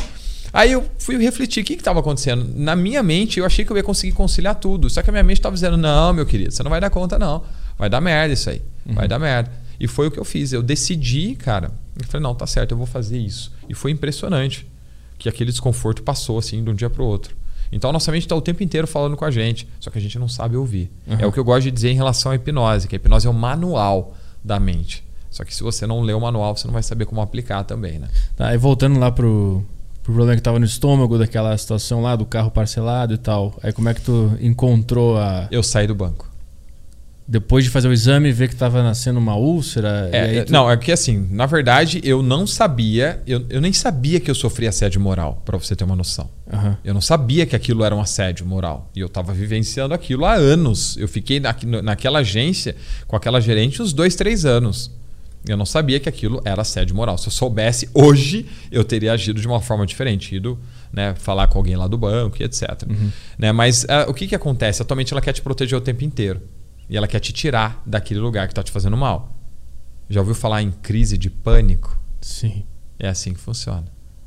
Então eu comecei a ter sintomas de ansiedade e aquilo e e a minha mente começou é, buscar novas possibilidades. Ah, eu estou infeliz nesse lugar, esse lugar não é bom, eu não vou crescer aqui dentro.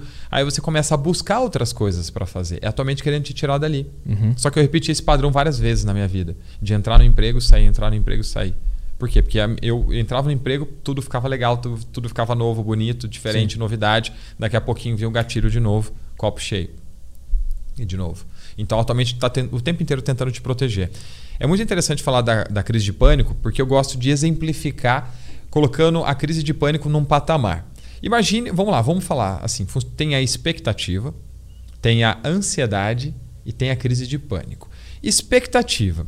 Expectativa é legal. Expectativa te impulsiona, te motiva, te leva adiante. A gente pode exemplificar contando um caso aqui. Imagina que você. Você está namorando agora, né? Aham. Ah, eu vi alguma coisa no teu Instagram.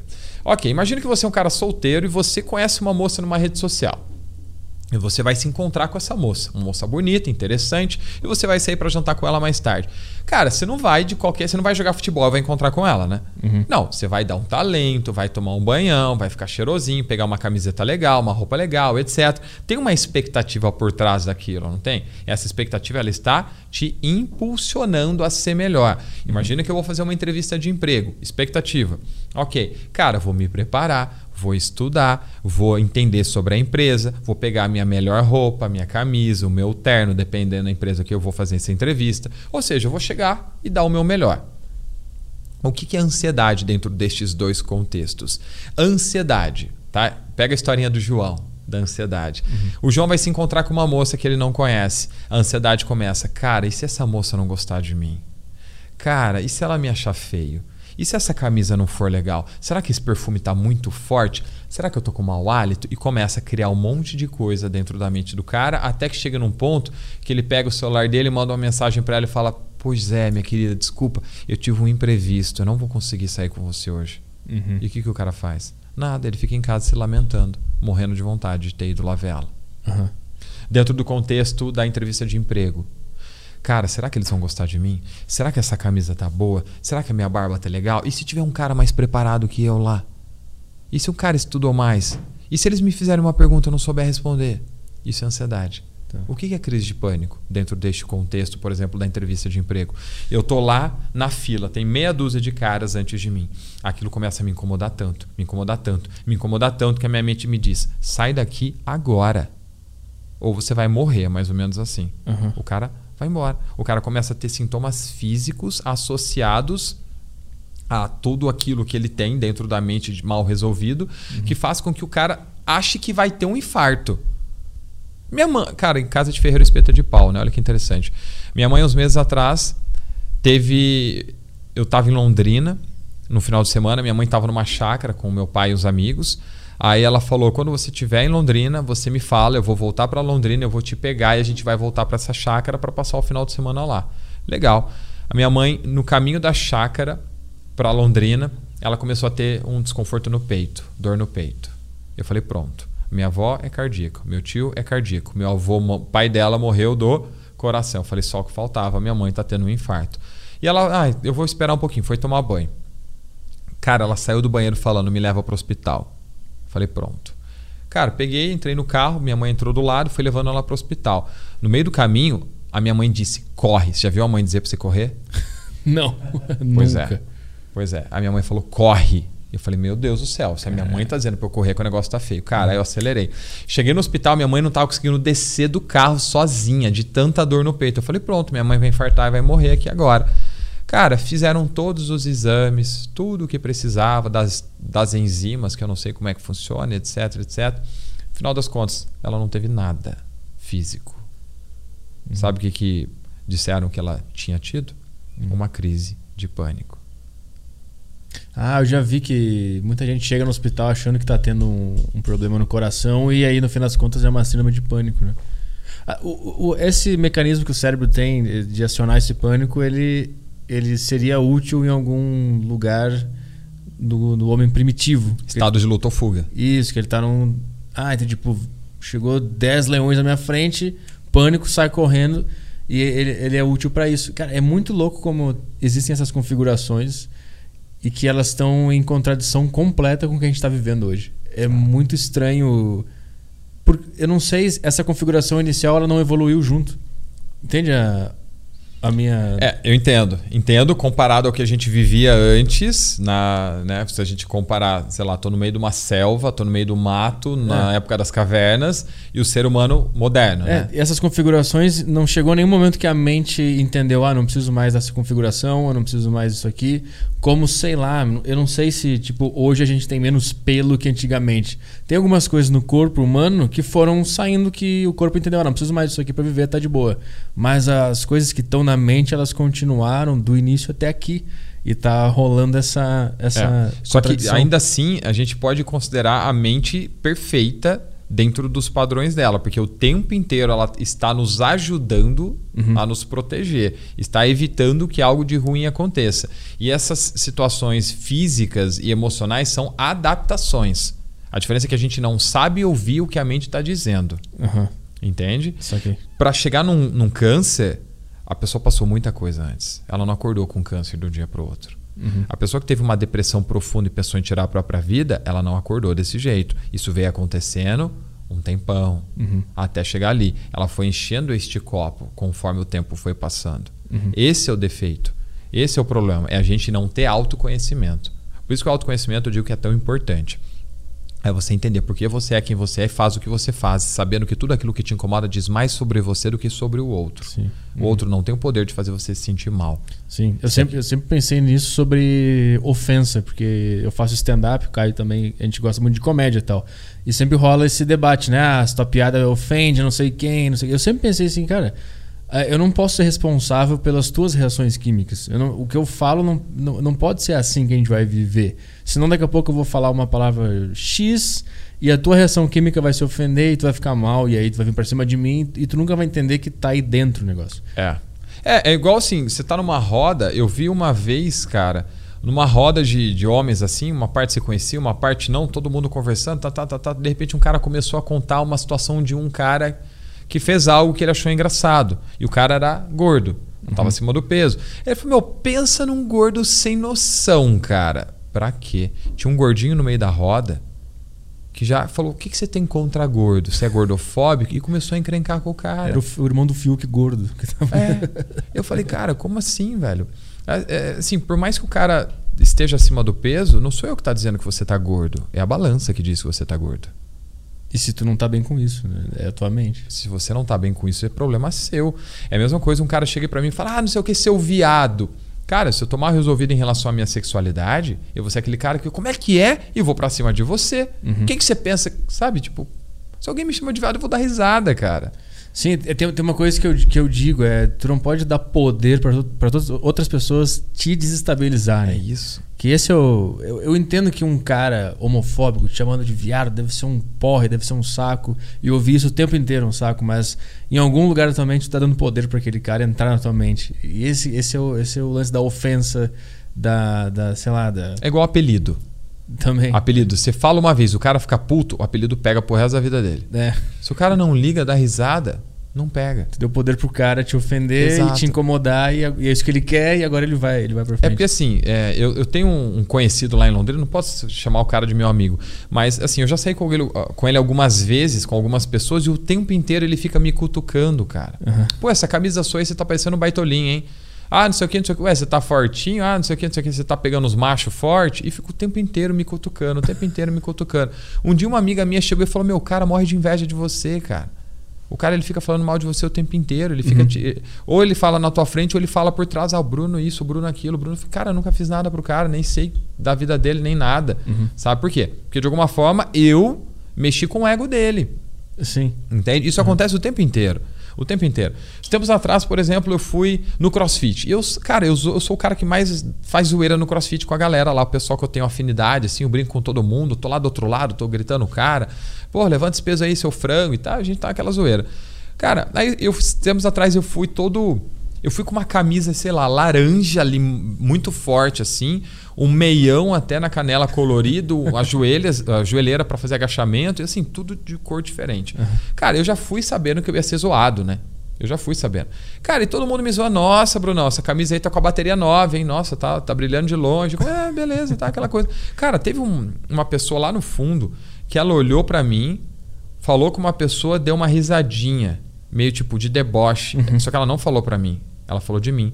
E aquilo por um segundo me incomodou. Eu falei, eu, eu, fiquei, eu, fiquei, eu fiquei ofendido, assim, sabe? Falei, meu, tipo, quem que é essa menina para ficar falando de mim? Nem conheço ela, sabe? Só que, uhum. tipo, ela não falou para mim, ela falou de mim, eu vi de longe. Aí depois veio a consciência. Por que, que me incomodou? Que em algum lugar estava um pouco seguro sobre aquela roupa. Exato. Uhum. Entende?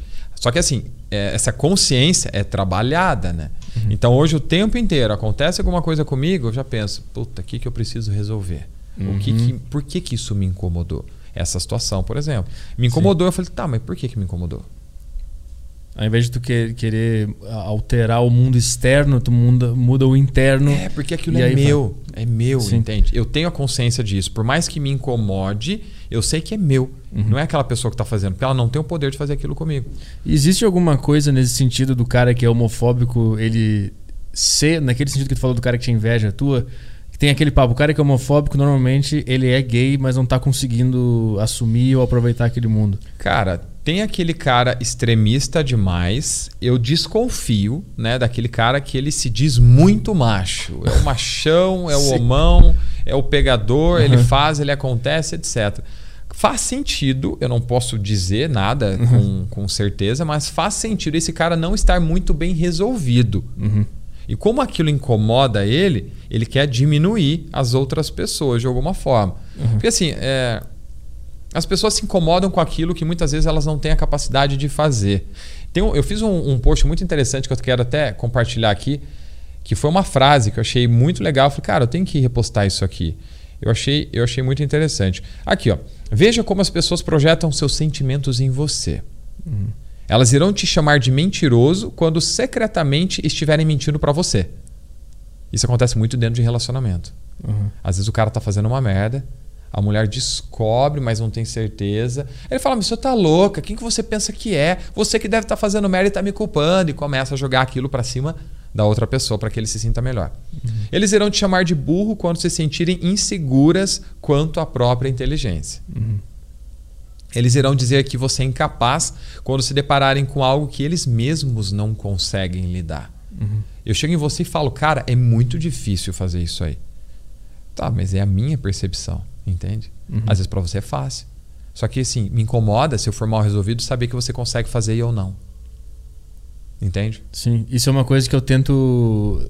Eu, quando eu entendi isso, eu tentei aplicar a comentários negativos na internet. Quanto mais eu cresço, mais vem Hater, gente. Né? É, é, é, é, me incomoda ainda. É muito ruim ler o um negócio. Eu não sei porquê, tem, porque tem a expectativa de eu Tô fazendo uma coisa positiva aqui, um podcast legal, vou, vou largar pra galera, quero ver o que, que eles estão falando. Aí tu vai lá, tem vários positivos, mas tem alguns negativos, e aqueles me dá, um negócio, me dá uma tristeza, me dá um negócio muito ruim. E aí eu tento pensar, não, mas esse cara aí tá com um problema com ele, alguma coisa nele que ele tá jogando pra cá, ou eu sou ruim mesmo, mas o fato dele querer falar que eu sou ruim tem alguma coisa nele lá. Eu tento é, jogar essas duas hipóteses aqui dentro, mas a, a, a, a, que me deixa mal sempre vence. E eu tô tentando superar isso, tá foda, tá difícil. Entendi. É um processo. Eu já me incomodei muito com isso e assim, hoje eu tenho alguns haters assim. Por exemplo, teve um cara esses tempos atrás, eu tava falando em relação à depressão. Só que assim, sabe quando a pessoa lê uma frase e interpreta o que ela quer com o restante? Sim. É mais ou menos assim. E eu tava falando que eu passei por depressão, então eu posso falar. Uhum. Não foi uma coisa que eu vi, eu senti. Então, para quem quer mudar, quem está naquele processo, a pessoa tem que tentar tudo que ela tiver à disposição dela. Eu ouço pessoas falando assim: eu já tentei de tudo. Eu falei: é? Você já fez isso? Não, isso, não, isso, não, isso. Então você não tentou de tudo. Então você pode continuar tentando. Uhum. Será que você está tão disposto assim a largar o teu problema? Eu atendi uma, uma cliente que ela fez 30 anos de terapia, cara. 30 anos de terapia. Por quê? Porque ela tinha um ganho secundário. O que é ganho secundário? Quando eu tenho um problema e na minha mente existe um benefício por manter aquele problema. Uma, uma mulher que ela teve várias situações na infância, os pais se separaram, essa mulher sofreu bullying na escola, ela sofreu vários tipos de abuso durante a vida dela. Ela se relacionou com um cara, o cara batia nela, meteu o pé na bunda dela, traía ela, ficou sozinha. Casou com outro cara, esse cara fez a mesma coisa, traiu, abandonou, bateu, maltratou, sozinha. Aí essa mulher ela tinha duas filhas e essas duas filhas moravam com ela, duas filhas adultas. Uhum. E, e assim, foi muito interessante porque essa mulher ela tinha uma vida social interessante, assim, muito legal. Ela tinha, uma, ela ia, tinha um grupo de amigos da academia. E ela, quando ela ia na academia, ela estava super feliz, super de bem com a vida, brincava, dava risada, fazia besteira, mexia com os meninos na academia. Ela uma mulher de 60 anos. E ela saía pro forró com as amigas e pegava os caras na balada lá com 60 anos. Quando ela voltava para casa, cara, pensa no vitimismo. Chegava em casa e, ai, não tô me sentindo bem. Ai, eu acho que eu tô doente. Ai, porque isso e aquilo. Por quê?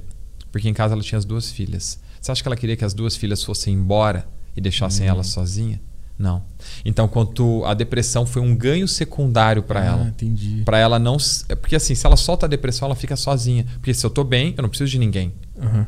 As filhas da... ficavam com ela porque ela estava mal. É. Entendi, entendi. É isso. Isso atrapalhou muito tempo a vida das filhas dela de forma inconsciente. Uhum. A filha dela, aí, 35 anos, não tinha um namorado, não conseguia se relacionar com ninguém. As duas filhas. Uhum. Uma dessas filhas hoje é mãe solteira. E ela mora com quem? Com ela. Caralho. Então, quando você se pega segurando este problema, isso não impacta só você, impacta todas as pessoas que estão ao seu redor. É o famoso ganho secundário. 30 anos de terapia, cara. E aí ela virou tua cliente? Ela virou minha cliente. E aí tu conseguiu. Ela, eu, eu, fiz todo o processo dela, foi muito interessante. Ela teve uma baita de uma melhora. Aí teve um dia ela voltou lá e falou: Então, Bruno, eu ainda tô assim. Aí eu tive esse, essa linha de raciocínio com ela. Por que, que na academia você é tão feliz? Ah, porque eu adoro academia, as pessoas me adoram. Eu falei, ah, você acha que as pessoas gostam de ver você assim, feliz, dando risada, brincando? Nossa, elas me adoram, todo mundo me adora, todo mundo quer que eu vou em todo lugar com eles. Legal. Você acha que as suas filhas gostam de você desse jeito? Vitimista? Só reclama da vida? Tá tudo ruim, tá tudo horrível, tá tudo triste? Não. Você acha que você faz as suas filhas felizes dessa forma? Não. Você vai continuar fazendo a mesma coisa na sua casa, fazendo de uma forma diferente? em outro lugar com os estranhos. Não. Aí ela teve essa virada de chave. Ela melhorou pra caramba. Caralho. Voltando pra, pra história lá do, do, do, Bradesco, quando é que tu descobriu que isso funcionava? Quem é que foi que tu, tu foi em alguma sessão? Não, não, não. No Bradesco eu nunca descobri. Eu fui descobrir só anos, poucos anos atrás. Ah. Eu não tinha noção que eu tinha um problema emocional. Por quê? É uma longa história. O meu pai, ele é tetraplégico. Meu pai se acidentou seis meses depois que eu nasci. Eu nasci em maio de 86, meu pai se acidentou em novembro de 86 e ficou tetraplégico. Ele sofreu um acidente e fraturou a quinta vértebra da cervical. Aí o que, que aconteceu? Meu pai sempre foi um exemplo para mim. Um exemplo de vida, um exemplo de homem, um exemplo de força, né, de resistência. Até tem uma tatuagem para homenagear ele. E, e, é muito interessante porque assim, meu pai nunca reclamou da vida, sempre de bem-estar, sempre brincando, dando risada. E pessoas muito melhores que ele falam de tirar a própria vida. E eu era essa pessoa. Então, por mais que eu tivesse problemas emocionais, eu olhava para o meu pai e ao mesmo tempo que aquilo me impulsionava, eu falava: Cara, meu pai é foda, eu não posso reclamar da minha vida se ele está ali dando risada, brincando e feliz. Uhum. Ao mesmo tempo, aquilo me incomodava porque eu falava: Cara, eu sou um bosta. Eu sou um bosta de ser humano que está questionando a minha vida, estar aqui ou não vendo meu pai daquele jeito, cara, tão feliz, dando risada, brincando, sempre de bem com a vida, sabe? Então uhum. tinha os dois lados. Aquilo me impulsionava e ao mesmo tempo aquilo me diminuía. E é o que todo depressivo pensa. Ou boa parte, né? O cara olha e fala: Cara, eu não posso reclamar da minha vida, eu sempre tive tudo, eu tenho uma estrutura familiar, eu tenho uma estrutura financeira. E aquele cara, ele morando na rua, comendo uhum. lixo, parece estar mais feliz que eu. Uhum. Entende? Isso o cara se afunda mais ainda. Isso, inclusive, às vezes a própria família joga na cara do cara, né? Tem condição, tem, a, tem casa para morar, porque tem um cara que tá morando lá, e aí tu fica pior ainda, né? É, porque você não tem escolha. Uhum. Você não decidiu estar daquele jeito. E quando alguém te diz assim, cara, você tem mais é que ser feliz. Uhum. Dá vontade de bater, né? Fala, cara, você acha que eu tô assim porque eu quero? Você acha que isso que você tá fazendo vai resolver o meu problema? Vai lá no Jornal Nacional e fala pro Brasil inteiro, então. Descobrir né? a cura. Só ser feliz aí, galera. Exato.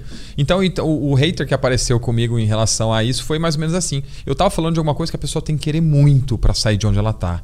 Aí o cara leu uma frase e falou assim: Nossa, CRM, dá o título de psiquiatria pro cara. Ele descobriu ah. a cura da ansiedade, da depressão.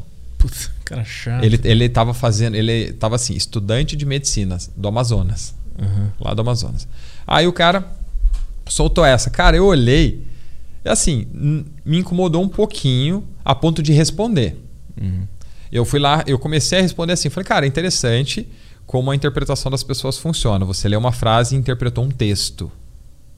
Mas tudo bem, isso diz mais sobre você do que sobre mim. Cara, aí os seguidores fizeram o restante. O pessoal desceu sentando pau no cara. Quem você pensa que é? Você não contribui com nada. Quem é você? E não sei... Ele excluiu o comentário. O cara tava meio ressentido, parece, né? Quando ele comentou isso aí. Cara, já aconteceu. Já aconteceu uma situação muito pesada comigo em Londrina uma vez. Ah. Uma vez eu tive. Ah, até uma outra situação que eu tive um, uma queda de cabelo, eu tive uma alopecia, fiz um buraco na minha cabeça aqui atrás, assim. Uma vez em Londrina, o que acontece? Já ouviu a frase prego que se destaca, toma martelada? Sim.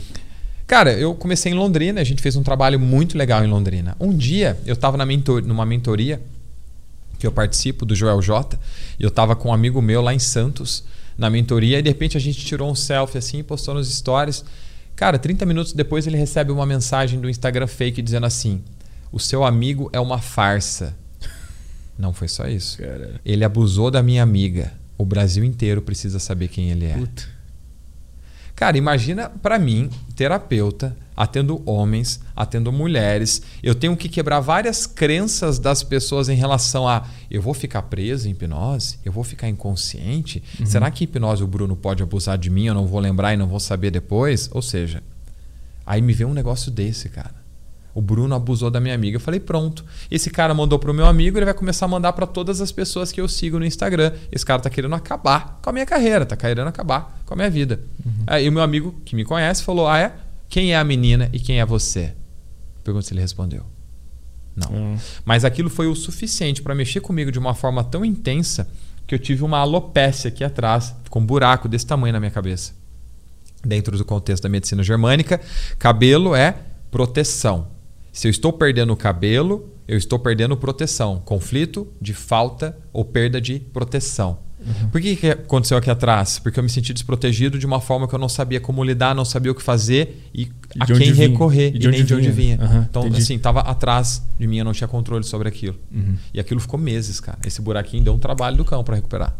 Eu acho que o, o Lucas do, do Big Brother, agora, não sei se está acompanhando. Não sei se tu, ele, ele, sof, ele sof, não sofreu, mas ele foi muito difícil para ele, para esse cara que tava no Big Brother agora, esse Lucas. Ele foi excluído pela casa, teve um monte de problema. Ele começou a ter uns, uns umas quedas de cabelo, uns buracos na, na cabeça.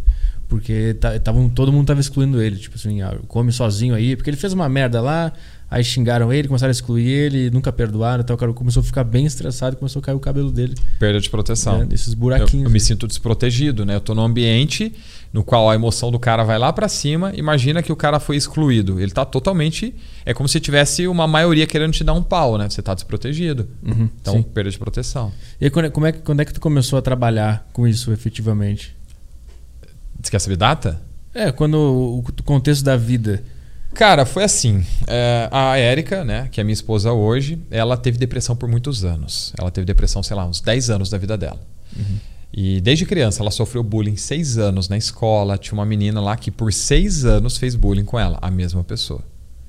E assim, ela desenvolveu várias situações. Ela teve ansiedade, teve depressão, teve pânico, teve insônia. Assim, bem, eu acompanhei uma fase dessa, né? porque a gente está junto há sete anos, entre indas e vindas. Uhum. Né? Porque a gente teve um início de relacionamento muito conturbado, porque o Bruno veio com um monte de lixo para dentro desse, desse relacionamento. E como é que funcionou? É, eu vivenciei, cara, ela alucinando de tarja preta, assim, sabe? Falando sozinha de tanto remédio que ela estava tomando. Foi uma fase muito difícil para ela, né? E para mim aquilo não descia. Por mais que eu tivesse um problema, eu olhava e falava: Isso é ridículo. Para de se vitimizar. Quem você pensa que é para ficar desse jeito, sabe? Ó, meu pai lá tá nem reclama. Eu usava isso contra as outras pessoas. Eu era esse cara. Uhum. Eu, era, eu, eu era o cara que, apesar de ter um problema, eu falava que depressão era. Eu não falava que era falta de Deus, né? Mas depressão para mim era uma frescura. Pá, vai trabalhar, faz as coisas que você tem que fazer, cara. Uhum. E eu até passei uma fase muito difícil, assim. Eu, eu critiquei muito ela no começo por conta disso. Eu não entendi o que era aquilo, por mais que eu vivenciasse. Eu tive os meus momentos de não querer levantar da cama, de passar um final de semana dentro de um quarto, de não querer tomar banho, de não querer ver pessoas. Eu passei por isso. Uhum. Sintomas de depressão. Aí o que, que aconteceu? foi até uma fase que a gente se separou. Eu estava morando em Porto Alegre, a gente se separou e, e ela conheceu a hipnoterapia nesse meio tempo. Ela viu um vídeo do Pyong na internet e ele estava falando: hipnose não é só entretenimento, hipnose tem a parte terapêutica, etc, etc. E ela foi buscar no Google. Aí ela achou alguém que fazia aqui em São Paulo, ela veio de Londrina para São Paulo, passou por um. Ah, o Dr. Carlos que atendeu ela. Ah, ela passou por um processo, assim, ela fez uma sessão, cara, mudou a vida dela. Foi como se tivesse tirado com a mão a depressão dela. Uma depressão de 10 anos. Aí é. aquilo mudou a vida dela de uma forma. E quando ela falou para mim, a gente, apesar de ter terminado, a gente mantinha contato, conversava. Uhum. E quando ela falou para mim que ela ia fazer isso, eu falei: você tá doido, você tá rasgando dinheiro, isso é um absurdo, não existe, etc. Eu critiquei muito ela. Só que aconteceu, um tempo depois a gente voltou. E eu comecei a perceber as mudanças na vida dela. A forma como ela agia, as coisas que ela dizia, a forma como ela sentia a, a pessoa que ela era. Eu comecei a se sentir diferente. E em momento algum ela tentou me convencer de alguma coisa. Uhum. É uma frase que eu gosto muito, que é a palavra motiva, mas o exemplo arrasta. Uhum. E foi o que, foi que aconteceu comigo. Eu percebia nela as mudanças e eu comecei a achar interessante. Falei, cara, é legal isso. É bacana isso. Eu quero entender mais como é que é. Tá desse jeito. Aí eu tive a iniciativa de perguntar para ela. Aí ela foi me dando um caminho e eu passei por um processo de hipnoterapia. É, mas tu não foi no mesmo dela, tu foi. Não, foi fui num outro, num outro terapeuta. Ela deu detalhes do, de como é que foi para A terapia dela? É. Sim. Como é que. Pode falar aqui? Posso. Ou, ou é, é, assim, né? Ela até tinha. Dentro da plataforma. Ela tinha gravado a, a, terapia dela, mas ela falou que não queria que eu assistisse porque eu apareci na terapia dela. Ah, entendi. Então ela sentou o cacete em mim na terapia, né? entendi. É. Mas, tipo, o que, que o cara fez? Qual foi a. Cara, ele voltou. Aquele mesmo processo que a gente falou. É como se ela, adulta, voltasse lá na cena ah. e desse significados diferentes para aquelas situações que aconteceram, tirando aquela criança daquela cena, dizendo para ela que tá tudo bem, a partir de agora você não vai mais passar por isso. A partir de agora eu vou tirar você dessa cena. Aí tem ferramentas que a gente pode usar, tipo PNL, né? Tira essa criança dessa cena ruim e leva ela para um lugar legal, um lugar gostoso, um lugar bonito. Que lugar é esse? Ah, uma praia. Nessa praia eu quero que você converse com ela e diga que tá tudo bem que ninguém nunca mais vai machucar ela, ninguém nunca mais vai judiar dela e agora ela está segura, agora ela está protegida. E você vai e tira aquela criança de todas as cenas e resolve cada uma delas.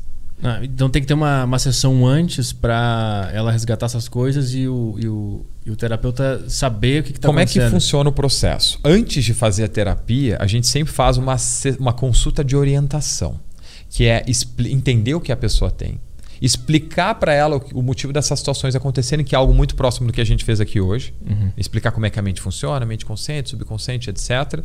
E, e dar clareza para a pessoa daquilo tudo que vai acontecer, o que é hipnose, o que não é hipnose. Eu não fico preso em hipnose porque eu não vou para lugar nenhum. Eu conto o segredo se eu quiser, não contra a minha vontade, porque eu não faço nada. Eu fico consciente o tempo inteiro. Eu tenho ciência de tudo que está acontecendo. Ou seja, desmistificar e, e, tirar aquelas coisas que possam te atrapalhar, porque duas coisas vão te impedir de passar pelo processo. Por exemplo, se você tivesse medo de alguma coisa aqui agora, você não ia passar pelo processo. Você não ia ter essa experiência que você teve. Se você tivesse pensar, cara, e se der errado? Cara, e se o Bruno fizer alguma coisa comigo? Cara, e se o Bruno pegar minha carteira e sair correndo, se fosse numa questão numa rua, por uhum. exemplo? Na Paulista. Na Paulista sempre tem um pessoal que faz hipnose de entretenimento. Né? Só que assim, tem gente que passa correndo. Eu, o que, que esse cara aí vai querer? Aí de repente eu fecho o olho e vem um cara e pega a minha carteira. Uhum. Entende? Então, gera essas coisas. Mas a gente está aqui num ambiente controlado, você me conhece, a gente está aqui conversando, você não teve um receio, uma preocupação que algo de ruim te acontecesse. Então a gente tira todos esses mitos. Depois que a pessoa está preparada, a gente passa umas tarefinhas também, uns áudios de auto-hipnose para preparar ela a entrar no estado. Uhum. O áudio de auto-hipnose é uma pessoa dizendo: feche os seus olhos. Agora imagine seus olhos bem relaxados, como se você não conseguisse abri-los. Pegue esse relaxamento, leve para o topo da sua cabeça, deixe descer por todo o seu corpo. Depois eu quero que você imagine agora o seu corpo bem pesado, como se você. E assim vai dando sugestões de relaxamento. Você vai se focando e se concentrando naquilo que você ouve. Quase entrei agora no transe. É, porque se você está focado e concentrado, é. o processo acontece de forma mais fácil. Só faltou o durma aqui agora. a partir do momento que a gente passa essa tarefinha, a gente dá um período né, de ali, 10 dias pelo menos para a pessoa treinar e ela chega para o processo pronta em relação à parte da hipnose, sem medo, entendeu como é que funciona. Ela vai para o estado de foco e concentração muito mais fácil, muito mais rápido. Aí a gente só entra com a metodologia terapêutica. Mas nesse processo ela também vem com algum, alguma, algumas informações para tu saber onde é que está o trauma, para ela ir resgatar. Ela chega, o bate-papo é raso. A pessoa hum. chega e fala assim para mim: para que serve a sessão, de, a consulta de orientação? Para me dizer o que você tem. E você vai chegar e falar para mim, eu vou falar assim: diferente de qualquer outro método terapêutico, a hipnoterapia ela tem algumas características bem pontuais. A começar, você não precisa me falar da tua vida. Ah, não me importa a tua vida. Porque tudo que você for me dizer vai ser consciente. Você vai começar a querer justificar e não hum. tem credibilidade. Bruno, eu acho que eu tenho ansiedade hoje porque quando eu era criança eu sofri bullying na escola. Pode ser que tenha a ver? Sim, mas uhum. será que é necessariamente a causa do problema? Na sua grande maioria, não.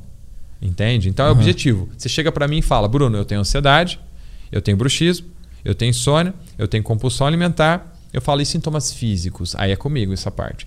Eu gosto. Uhum. Porque ajuda a dar direção na causa.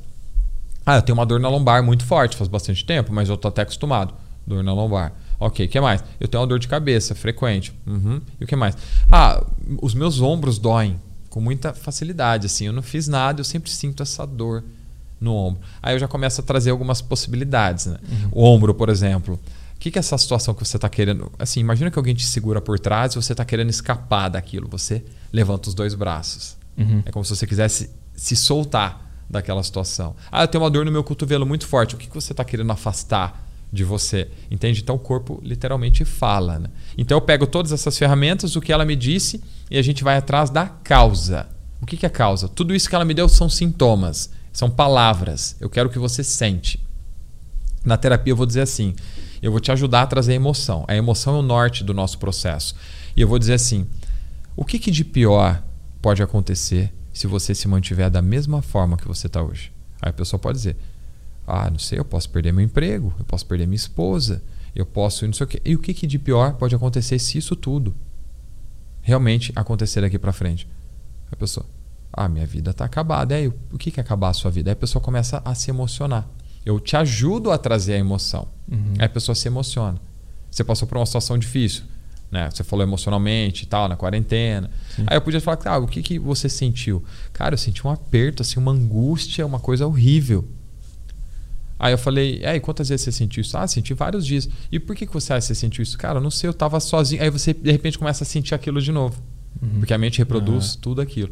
A partir do momento que você sente, a gente vai pro processo. Ah, entendi. Eu perguntei isso porque tu falou, ah, eu, eu falo pra pessoa e conversar com ela criança, né? Eu resolver isso e tal. Mas não é que ela te falou que algum dia, quando ela era criança, ela tava na praia e tal. Não, ela não sabia de nada disso. Tu fala para ela encontrar ela criança e fim de papo. Vai lá e fala com, contigo quando como ela é, criança. Como é que funciona o processo? O que, que é uma informação vinda do subconsciente, que a gente diz dentro do, do contexto terapêutico?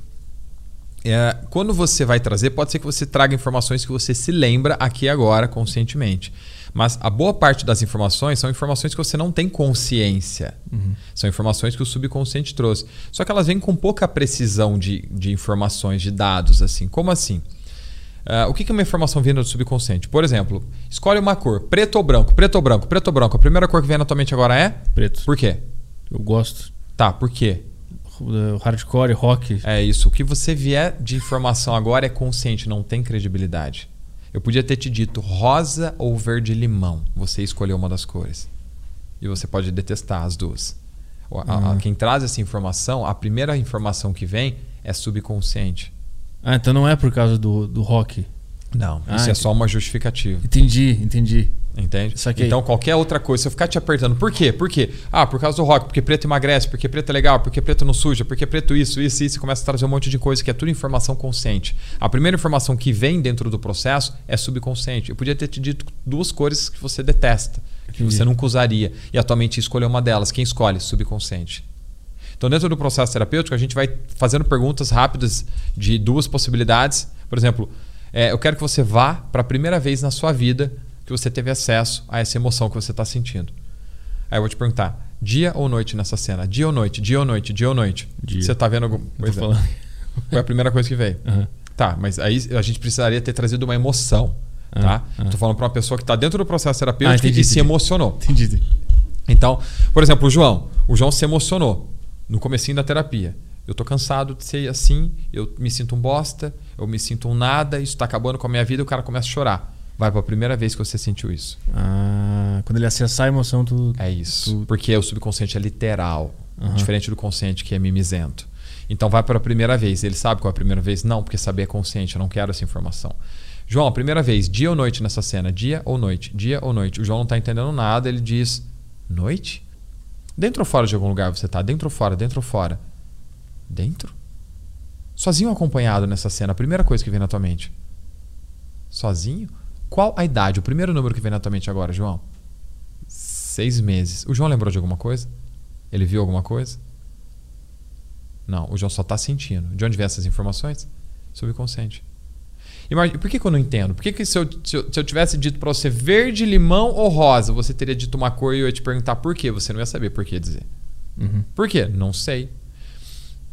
O João tá entendendo? Não. Porque quando o João, eu pergunto pro João dia ou noite, o João diz noite, é como se a gente estivesse ajudando ele a montar um quebra-cabeça. E esse quebra-cabeça é composto por várias peças. Quando ele diz noite, ele está dizendo uma peça. Com uma, se eu boto uma peça na tua frente aqui agora, você consegue entender o quebra-cabeça inteiro? Não. Não dá. Por isso que a gente não entende. Quando eu digo, ele diz noite, é uma peça. Dentro, sozinho. Seis meses de vida. Dentro de que lugar, João? Estou dentro de um quarto. E dentro do quarto? Berço. Aí eu tenho várias peças. A cena é importante para mim? Não. O que importa é a emoção. João, como é que você se sente no quarto, no escuro, no berço tão pequenininho com apenas seis meses de vida? Aí o João começa a se emocionar. Aí você vê um cara de 35 anos assim, barbudão. Nossa, eu sinto uma angústia, um aperto no peito, uma sensação de abandono e rejeição. Aí você vê um cara de 35 anos barbudo chorando porque se sentiu abandonado e rejeitado no Uhum. berço. E aí, aí dentro tu pede pra ele acalmar essa criança. Ah, é? Agora eu falo com o João adulto daqui do agora. João, eu quero que você imagine que você. Eu tô sendo bem didático, tá? Eu quero que você imagine que você vai voltar lá naquela cena e vai tirar aquela criança de lá. E vai dizer pra ela, Joãozinho, tá tudo bem, cara. Você não foi abandonado, você não foi rejeitado. Tua mãe tá na cozinha preparando a tua mamadeira, daqui a pouco ela volta. Fica tranquilo que eu tô aqui contigo. Nada de ruim vai te acontecer. Próxima cena, Joãozinho, de... aí vai. E assim vai ajudando criança por criança. Chega uma etapa do processo que é muito interessante, que eu vou dizer assim, João, volta lá naquela cena do berço de novo. Tô lá. Como é que você tá se sentindo agora, sozinho, no berço? Tô bem. Uhum. Ah, mas cadê aquela emoção negativa que você estava sentindo? Não sinto. Tenta buscar aquela emoção. Você não estava se sentindo abandonado e rejeitado no berço? Não tô sentindo. O que, que aconteceu? O João ressignificou. Próxima cena, com 3 anos, como é que você tá? Bem. 7, bem. 15, bem. Cadê a emoção? Não sei. Não tô sentindo. A mente do João não tinha criado um padrão de emoções negativas, de abandono e rejeição. A partir da criação de um padrão surge um sintoma, um comportamento para me proteger e evitar que aquilo aconteça comigo de novo. O que acontece quando eu volto uma por uma das situações, ressignifico cada uma delas, dando novos significados, quebrando o padrão que a mente havia criado. O que acontece com o sintoma ou o comportamento? Que antes estava ali para me proteger, sabendo que agora não estou em perigo, Não precisa mais. por consequência, ele. Some. Caralho, que loucura. Eu tô, eu tô entrando só da conversa. E, e tu nem tá tentando me hipnotizar aqui. Será? Então, no fim das contas, o ser humano adulto, eh, nós todos somos crianças gigantes vivendo a partir de traumas. É, É, eu é gosto de dizer que eu não trato adultos na terapia, eu só trabalho com crianças. Infâncias. É. Tu volta na infância do cara. Só trabalho com crianças. Porra, vamos ver perguntas aqui da galera? Caralho. Eu, eu queria fazer uma pergunta. Vai lá. Tem um, Tem um comediante chamado. Quer, é, quer ir banheiro, alguma coisa? Não, tá tranquilo. beleza, vai lá. Tem um comediante que é o Mark Maron. E ele fala em um show dele sobre uma experiência. Sobre um dia na escola que foi muito traumático pra ele. Que ele tava jogando beisebol e a bola. Ele, tipo, ele esticou a mão pra pegar a bola com a luva. E a bola bateu na cara dele e ele caiu no chão. E isso foi uma experiência muito traumática na vida dele. E ele segue o show dizendo que se aquilo não tivesse acontecido, ele não teria sido um comediante de sucesso. Esse o, o trauma, a relação de trauma é, na infância e artista é um negócio que, que acontece muito, não é? O que que acontece? Por que que, por que que a maior parte dos artistas são traumatizados? O que que, que, que é, não, tipo assim, não, não, é- O, não, o é- trauma não, não, estimula a o que que- criatividade, É, é exatamente. artisticamente falando. É isso que eu queria saber. É, é exatamente isso. O Músicos usam as, as sensações ruins pra criar arte, fazer música, etc e tal. É, porque é muito. É, tanto que tem muitos artistas depressivos que tiram a vida e etc. Né? Ah, e pra aproveitar, não corre o risco se o cara se livrar desse trauma, sair aquela raiva que faz ele criar. Cara, se o cara já tem aquela facilidade de criar coisas, né? Eu acho que ele vai se sentir ainda melhor. né? Ele vai fazer aquilo de uma forma diferente, porque ele já tem a facilidade, ele já tem a habilidade e ele vai desenvolver aquilo sem a raiva.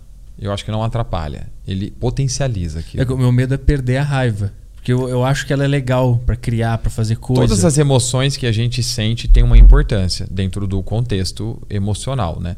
A raiva ela é extremamente positiva a partir do momento que ela te impulsiona né, a fazer coisas, conquistar coisas. Uhum. Só que dentro do seu metro quadrado, né? A partir do momento que a sua raiva impacta uma outra pessoa, Uhum. aí ela tá gerando um problema.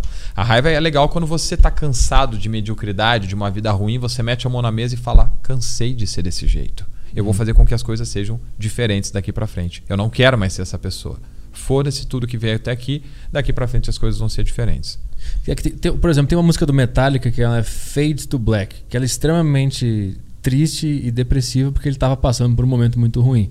Aí eu penso assim, se ele tivesse se tratado disso, a gente não teria essa grande música.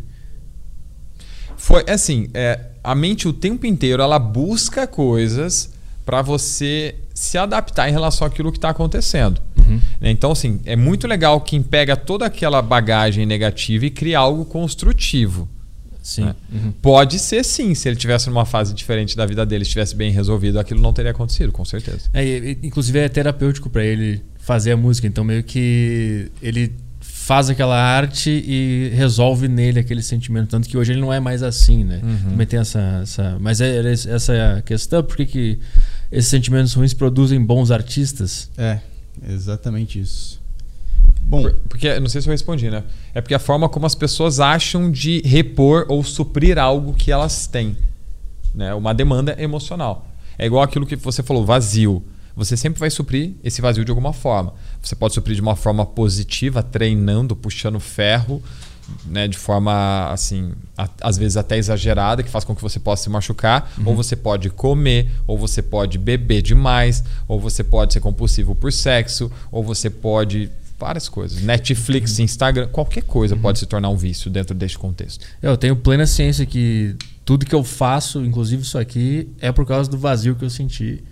E ainda bem eu consegui transmutar isso em algo legal e não em, em merda. Porque se, se eu deixasse eh, relaxar, se eu, ah, é, se eu sentisse aquela merda, aquele vazio, e relaxasse, deixasse a coisa acontecer, eu estaria agora bebendo Bavária, nem existe mais, comendo amendoim e fudido pra sempre, dormindo 5 da manhã. E- Gordo, enorme, É. todo zoado. é, e a, a minha raiva sobre essa, esse sentimento vazio foi o que me fez criar as coisas.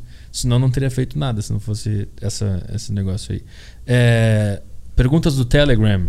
beleza, tem a questão aqui do Telegram do Jean Azevedo. Boa noite, Petri e Bruno. É, boa noite, Petri, Bruno e a equipe do Aderiva. É, Bruno, tenho TDAH e atualmente estou procurando formas naturais de melhorar minha atenção. É possível curar com hipnose ou só com medicamentos? Baita pergunta. Cara, a gente não fala em cura, tá? Dentro de processo nenhum. Para começar, cura é, é curandeirismo e dentro da medicina é considerada, dentro do direito é considerada crime, né?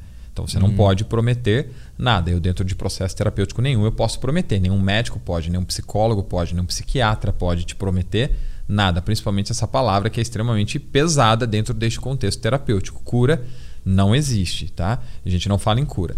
Como é que funciona o processo terapêutico?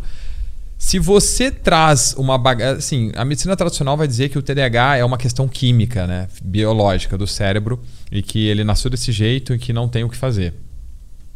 Tudo bem, é a medicina tradicional dizendo isso, o Google vai te dizer isso. Eu acredito numa vertente um pouco diferente, tá? Porque você, se você é a soma de tudo aquilo que você viveu e você, é, é, por consequência, se adapta de acordo com as experiências que você teve, hoje o fato de você ser quem é, estar do jeito que você está, tem um motivo. Eu sei que vai dizer que o TDAH nasceu TDAH. E dentro da hipnoterapia a gente diz assim: se você não nasceu com o seu problema, a hipnoterapia de alguma forma pode te ajudar. Mas assim como todo ser humano, você também traz uma bagagem independente de ser TDAH ou não.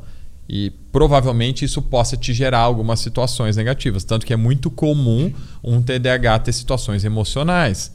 Eu conheço um TDAH que ele teve depressão, ansiedade, etc. Uhum. Então, se você trata toda essa sua bagagem que te atrapalha dentro do seu contexto do dia a dia, provavelmente vai te ajudar sim a ter mais foco, a ter mais concentração, a poder melhorar a sua produtividade no dia, por consequência, dormir melhor, acordar mais disposto, ou seja, vai melhorar em todas as áreas da sua vida.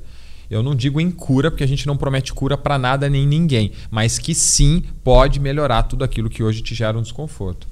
Inclusive embaixo ali o, Lu, o Lucas mandou, opa cara, é, é, respondeu pro cara que perguntou, né? Ele falou, ó, também tenho TDAH, infelizmente é uma questão neurológica e não emocional. Já tentei hipnose quando era mais novo e não tive muito sucesso. Acho que o melhor que podemos fazer é treinar a nossa atenção. Foi mal invadir e responder, mas não pude deixar de notar. O uh, que mais tem aqui no grupo aqui? Tem o, o Luiz, ele perguntou se o Bruno concorda com os métodos que o Pyong usa. Eu não entendi muito bem, mas acho que a aplicação é diferente, né? Cara, é porque assim, hipnose é uma coisa só. O que difere é o que você faz nela ou com uhum. ela. O Pyong ele faz dentro do canal dele no YouTube, que eu nem sei se ele aplica mais, mas o Pyong ele aplicava hipnose de entretenimento, tá? Uhum. Não tem nada a ver com a parte terapêutica. E eu não discordo né, de hipnose de entretenimento a partir do momento que você gera bem-estar, diversão, comodidade, alegria para aquelas pessoas de forma alguma. Agora, se for para fazer algo que vá constranger, que vá machucar, que vá inibir, eu discordo totalmente. Vamos lá, o que mais? O Gabriel perguntou aqui se a hipnose pode ajudar com a timidez. Com certeza. Tem gente que vai dizer que time. Ah, tem interessante. Quarta-feira que vem é quarta sem ser nossa quarta, na próxima quarta-feira, eu vou fazer uma live com uma garota que eu atendi que ela veio tratar. Uma das coisas que ela veio tratar é timidez. E ela nunca fez uma live. E ela sempre teve vontade de fazer uma live. Eu falei, a sua primeira live vai ser comigo. Ela fez a terapia e ela vai fazer a live comigo agora na quarta-feira que vem. O tema vai ser timidez. Qual é o, a origem disso da timidez? Qual é o, o Cara, é muito amplo, né? Não tem como precificar o que é uma timidez dentro de um contexto. É o que você viveu que fez com que a sua mente hoje, com a intenção de te proteger, te causasse estes padrões. Quanto mais tímido eu for, menor a probabilidade de eu me expor. Quanto menos eu me exponho, menor a probabilidade de eu ser julgado, uhum. machucado, humilhado. Por exemplo, vamos falar do medo de falar em público. O medo de falar em público hoje está entre os três maiores medos existentes né, na humanidade. Tem gente que tem mais medo de falar em público do que de morrer. Então, Caramba. imagina a seguinte historinha. Dois aninhos, um garotinho numa roda, assim, o pai dele. Deixa eu contextualizar. Um garotinho de dois anos. Aí o pai está numa roda com amigos batendo um papo no churrasco. Essa criança chega e fala: Papai, papai, papai.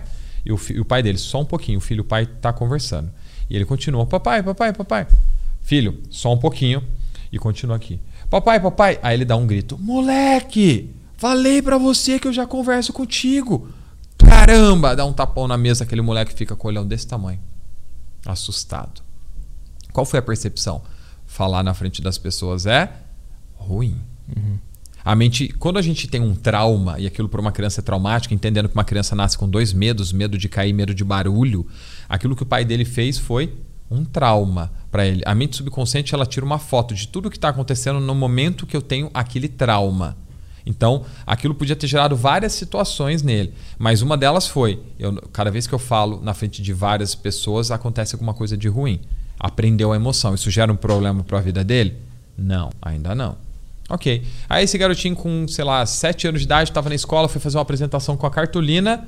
A cartolina dele de escola da parede cai no chão. Todas as crianças riram dele. Uhum. A partir daquele momento, mais uma vez, ele reforça aquela emoção. Ok. Aí esse garoto foi fazer uma outra apresentação na escola com. Ah, lembrei. Esse garoto, ele sofreu bullying na escola também. Ele foi conversar com uma menininha e uns amiguinhos vieram e fizeram uma brincadeira estúpida com ele, uma piada, alguma coisa, não me lembro o que foi, e constrangeram ele na frente de várias crianças. Aí todas as crianças deram risada dele. Aí teve uma outra situação que ele foi fazer uma apresentação aí um pouco mais velho, aí o data show desligou. Pronto. Todo mundo deu risada dele. Ou seja, ele foi reforçando várias vezes aquela mesma programação. Cada vez que eu falo na frente das pessoas, algo de ruim acontece. Fazendo assim com que a mente dele criasse o medo com a intenção de evitar que aquilo acontecesse de novo. Uhum. E acontece com a timidez da mesma forma. Quanto mais tímido eu sou, mais introvertido eu me torno. Quanto mais introvertido, menos eu me exponho. Quanto menos me expor, menor a probabilidade de algo de ruim acontecer assim cria ou acontece a timidez. Tem gente que vai dizer que é um comportamento, eu não concordo. Também é uma defesa do, do cérebro. Você, vai ver um, você já viu um bebê tímido? Um bebê chorando, ele tá com vergonha de chorar na frente dos pais? É. Não. Não, bebê, não existe criança. A criança não nasce tímida, ela desenvolve aquilo e tem uma causa. O que mais? Vamos lá. Per questões. Tem aqui ó, do Gabriel Longarfino. Longarfino. É, toca a ficha aí. É, o Gabriel Longarfino pergunta se, ele acredita, é, pergunta se ele acredita se regressão espiritual é real. É, não se o método funciona, mas sim se tem como ver vidas passadas mesmo ou apenas é uma viagem da nossa mente. Legal, show de bola. Pergunta muito legal. As pessoas perguntam para mim direto, Bruno. É, esses dias eu recebi uma caixinha assim, Bruno, tem como fazer o processo sem fazer regressão? O que é uma regressão? Vamos contextualizar. Regressão nada mais é que acessar uma memória de algo que já aconteceu. Se eu te perguntar, Petri, o que você almoçou ontem e com detalhes você pensar e se lembrar me dizendo: almocei arroz, feijão, salada, batata e um bifão. Você trouxe com detalhes aquilo na tua mente como se você estivesse comendo aqui agora. Isso foi uma regressão. Uhum. Você acessou uma memória passada. As pessoas acreditam que regressão é para vidas passadas e tal. É, é, também. Por quê? Eu já atendi pessoas que foram para outras vidas diversas. Bruno Prado, você acredita em vidas passadas? Não. E por que você atendeu? Porque não importa o que eu acredito, o que importa é o que você acredita. Imagina que você veio de uma religião espírita, que desde pequenininho você aprendeu que você veio de algum lugar e você vai para algum lugar. Uhum. Aquilo para tua mente é verdade absoluta, não importa o que eu acredito ou penso. Eu já atendi pessoas que foram para duas, três vidas antes dessa. Qual foi algum relato interessante de vida passada? Eu atendi uma moça que ela tinha problemas financeiros e foi muito interessante. Ela voltou para uma das vidas. Cara, é legal que as pessoas trazem detalhes, sei lá, Portugal 1800, sabe? Uhum. Agora eu não vou lembrar as datas nem nada, mas essa moça ela voltou para uma vida que ela era de uma família muito pobre, muito, muito pobre. Eu fico impressionado com a forma como vem detalhes assim. Essa moça era uma família muito pobre e ela estava passando fome. Só que ela era uma moça muito bonita. E o que, que aconteceu? Tinha um cara que é tipo um príncipe. E esse cara era interessado nela. Muito história de quadrinhos, assim, né? De Disney. E esse cara era interessado nela. Aí o que, que ela fez? Ela se casou com um cara que era um. Olha os gordofóbicos, né? que eram, ela disse né, que o cara era gordo, enorme, nojento, isso, isso e aquilo. Uhum. E ela se casou com ele para salvar a família dela de passar fome. Dinheiro. Uma associação negativa a dinheiro. Aí teve uma outra situação que ela era muito pobre também e ela era como se fosse um serviçal num castelo. E nesse castelo ela fazia limpeza e um dia ela descobriu dinheiro, um baú com ouro, uma coisa assim. E ela roubou porque ela estava passando dificuldade, a família estava passando dificuldade, ela roubou aquilo. Quando ela roubou, ela foi presa e ela morreu na cadeia passando fome, porque ela tinha sido presa. Então, assim, é muito interessante que tem tudo a ver com o contexto que a gente está buscando resolver dentro da terapia, que é a minha mente criando associações negativas a dinheiro. Sim, tipo, não interessa se realmente ela foi pra uma vida passada ou não, mas ela acreditar nisso é o que tá trazendo esse problema atualmente. É, cara, eu fiz um processo uma vez que, que eu fui para uma vida passada. Eu. Eu já fui duas vezes para vidas passadas. Eu. Eu passando por um processo terapêutico. O Bruno acredita em vidas passadas? Não, mas eu fui. Uhum. Interessante. Porque Sim. a minha mente não sabe a diferença entre o que é real e imaginário. Uma das vidas foi muito legal porque foi assim: eu fui para Portugal, 1830, mais ou menos assim. E é legal que assim, eu lembro do detalhe. Se eu fechar o olho agora, eu consigo lembrar da cena. É, meu nome era Philip Dubras, eu era português, 1830, 1840, se eu não me engano. E é legal que assim, eu lembro da roupa. Sabe aquele algodão, aquela camisa de algodão de época, meio amarelinha? Uhum. E o coletinho marrom por cima, uma calça marrom assim. Aí de repente, cara, eu lembro da cena agora, de verdade. Aí eu olho assim, eu tô vendo meu pé na areia. Aí me perguntaram, o que, que você é? Aí eu olhei, tinha um barco. O que, que você achou que eu era? Marinheiro, alguma coisa. Pescador, né? Pescador. Olhei um barquinho. Ah, pescador. Olhei e tal. Como é que é teu nome? E me veio assim, Felipe do Brás. De onde é esse nome, cara? Nunca ouvi esse nome na minha vida. ok. E que ano que é? 1830. Ok. Aí o cara falou, vai pro último momento da tua vida. Cara, eu me vi numa cena de guerra, assim, tipo resgate do soldado Ryan. Tá, tá, tá, tá. E, cara, eu tava assistindo, assim, ó. Ah, ah, os caras explodindo, assim. É o último momento da tua vida? Eu falei, não. Então vai pro último momento da tua vida. Cara, eu tomei um tiro. Eu senti como se eu tivesse tomado um soco no peito. Assim, fiz assim e eu olhei e eu via sangue. Olha que insano isso. Caralho. E, é, e é muito legal que o lugar onde eu tomei o tiro ainda tem aquela cicatriz. Ah. Aí você vai explicar, não sei como. Aí, é, cara, e assim, acabou. Aí acabou. Aí parou ali assim, beleza. E teve uma outra cena muito interessante também que eu fiz para uma outra vida, que eu, eu era engraxate. Londres, 1800, alguma coisa assim. Né? E eu tava engraxando o sapato de um cara, eu vi um muro, assim, um prédio alto de tijolinho, assim, sabe? Parede de tijolinho.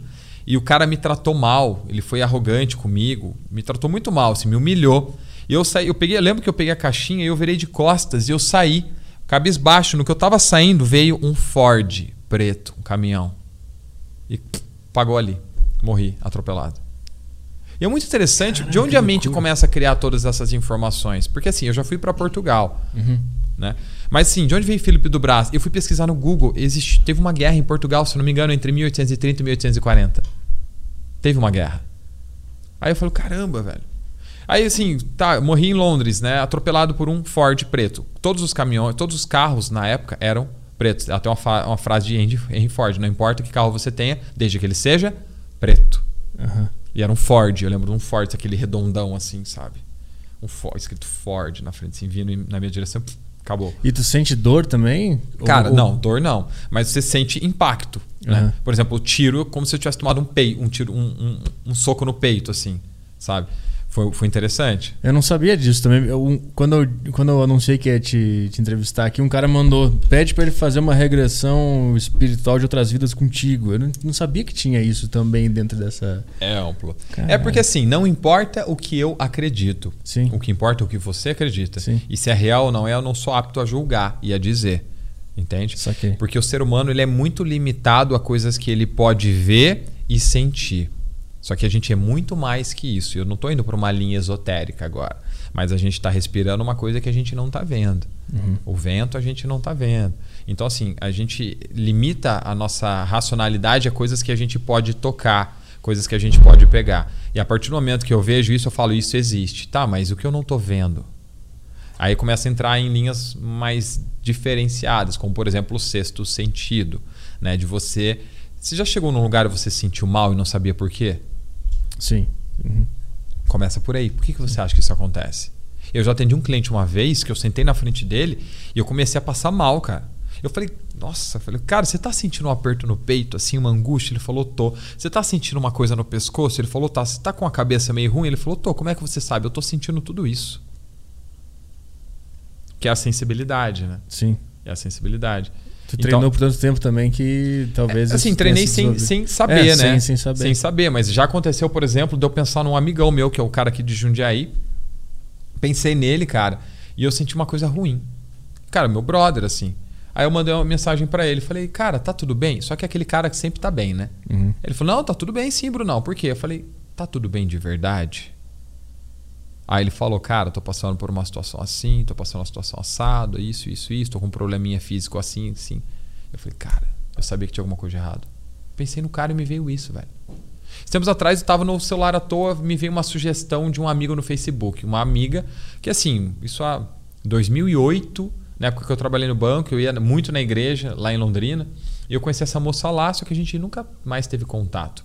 E eu vi essa moça, me sugestão de, de, de amigo no Facebook. Eu falei, caramba, cara, não sei porquê, tive vontade de, de adicionar ela. Adicionei. Adicionei e fui falar com ela. Cara, 10 anos que eu não falava com ela. Oi, aí, tudo bem? Como é que você tá? Tá, tá, tá, tá, tá, tá, tá, tá, tá, tá, tá, tá. E nisso eu comecei a sentir uma coisa ruim no peito, cara. Aí eu falei assim: tá tudo bem com você? Cara, a mulher nem me conhece. Ela me viu há 10 anos atrás. A gente teve uma afinidadezinha, assim, a gente tinha amigos em comum e tal, da igreja. Aí ela falou: não, tá sim. Eu falei: de coração, tá tudo bem? Ela, por quê? Eu falei: porque eu tô sentindo uma coisa esquisita aqui e eu acho que você não tá bem. Cara, ela começou a falar. Então você continua treinando isso aí porque você está indo bem. Porque eu tô pass... Ela não, não disse uhum. detalhes, né? Eu estou passando por uma situação na minha família muito difícil, assim, assim, assado, isso está me causando muito mal. falei, caramba, velho, de onde vem isso? Sim. Entende? Então a gente sim. se limita às coisas que a gente consegue ver e pegar. E é sim. é muito mais amplo. Tem muito mais mistério por trás de tudo. É, vamos lá. Pra... Tem uma em áudio aqui? Dá uma limpa nas questões aqui. Vai. Tem, vai sair na TV aqui. Hum, vamos lá.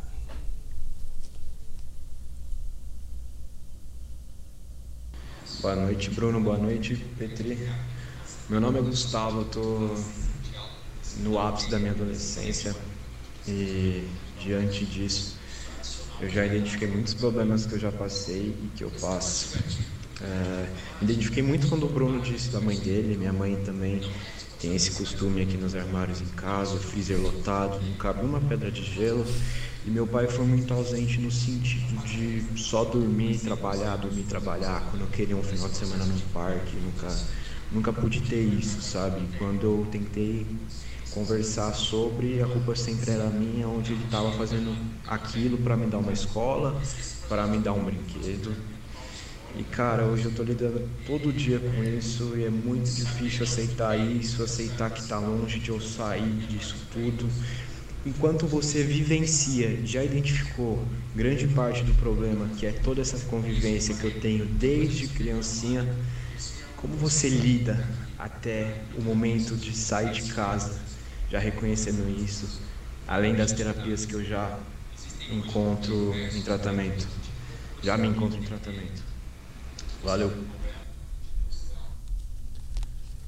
Cara, muito legal, muito legal mesmo o seu depoimento. Eu fico muito feliz e fico muito grato né, em você compartilhar um pedacinho da sua jornada, um pedacinho da sua história com a gente. É muito legal, né? Em momento algum você precisa se envergonhar ou se intimidar, porque é a tua jornada e mais importante que tudo aquilo que você vive, na, tudo aquilo que você conquista, todos os seus objetivos é a tua jornada. Você tem que ser grato por ela, independente de como ela seja. Cara, eu acho que a primeira etapa da resolução do problema você já tem, que é ter consciência, né? Você já está buscando ajuda, já está fazendo terapia. Você é uma vítima de uma outra vítima. Né? Eu sei que você não tem culpa de nada, mas da mesma forma o seu pai também não tem. Só que é interessante que você entenda isso dentro de um processo terapêutico, porque só falar, eu sei que meu pai não teve culpa, muitas vezes não vai te ajudar. É o que a gente faz nesse estado de transe, de foco e concentração. Né? A gente mostra para você de uma forma que muitas vezes funciona. Né? A gente mostra para você de uma forma que é, realmente é eficaz.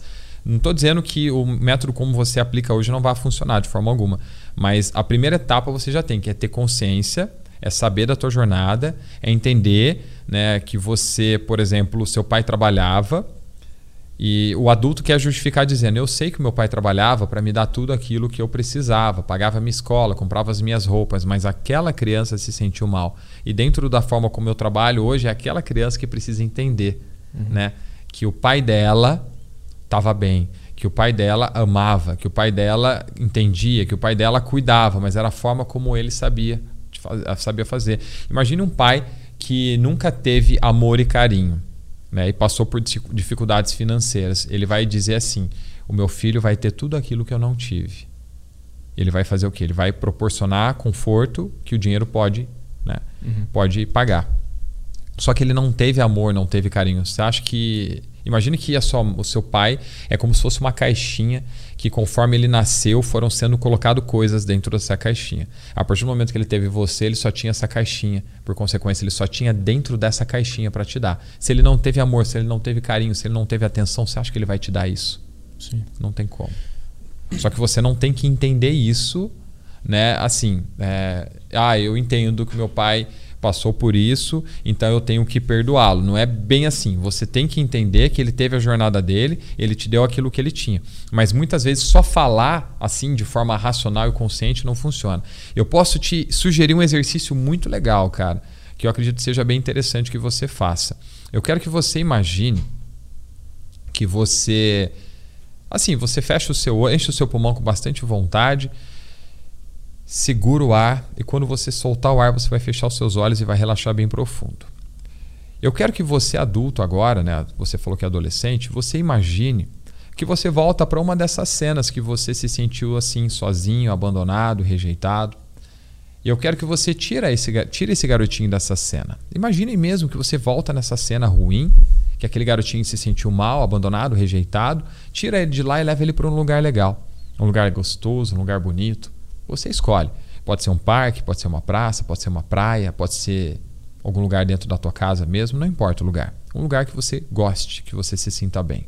E nesse lugar, eu quero que você olhe nos olhos desse garotinho e diga para ele aquilo que ele precisa ouvir, aquilo que ele precisa entender. Você vai dizer para ele que o pai dele ama muito ele, que o pai dele gosta muito dele, que o pai dele deu tudo aquilo de melhor que ele tinha e que ele sim foi um garoto muito amado, muito cuidado, né? que ele recebeu tudo aquilo que ele precisava e que ele não precisa se sentir daquela forma negativa mais. Ele não precisa trazer mais aquele peso, porque tudo aquilo que ele precisou ele recebeu e agora ele está tendo clareza disso. Uma coisa, um outro exercício que você pode fazer é imaginar aquele garotinho que é você de frente para o teu pai e você vai olhar para ele e vai dizer: Pai, eu me senti triste porque eu queria a tua atenção, porque eu queria teu amor, porque você fez isso, fez aquilo, etc, etc, etc. Aí depois uma coisa mais complexa, que já é um nível um pouquinho mais elevado, é você se imaginar no lugar do seu pai. Hum. E como se o seu pai falasse com você agora. E você vai dizer, filho, eu quero que você me perdoe, porque realmente não fui o pai presente da forma como eu poderia ser. E eu sei que isso te fez mal, e eu sei que isso te prejudicou até hoje. Mas eu quero que você saiba que eu te amo e que eu dei o melhor que eu tinha, porque eu te dei tudo aquilo que eu recebi. Eu quero que você saiba que você é amado da forma como você é. E você não precisa mais carregar esse peso, porque a partir de agora eu vou carregar esse peso por você. Cara, é sensacional. Parece um exercício, parece uma brincadeira, mas tem um efeito que você não imagina. Faz, meu querido. Eu tenho certeza que você vai se sentir melhor. Qualquer dúvida, pode mandar para mim depois que eu te ajudo. Eu, eu, até desliguei o modo. Estou apresentando um podcast e eu estava fazendo a terapia agora. Eu estava eu tava fazendo tudo, todos os exercícios aí. É, que mais tem de questão? Como tá... é que a gente está de tempo? O Bruno tá com, tá com pressa? Como é que tá? Eu só não sei como é que eu vou embora depois, né?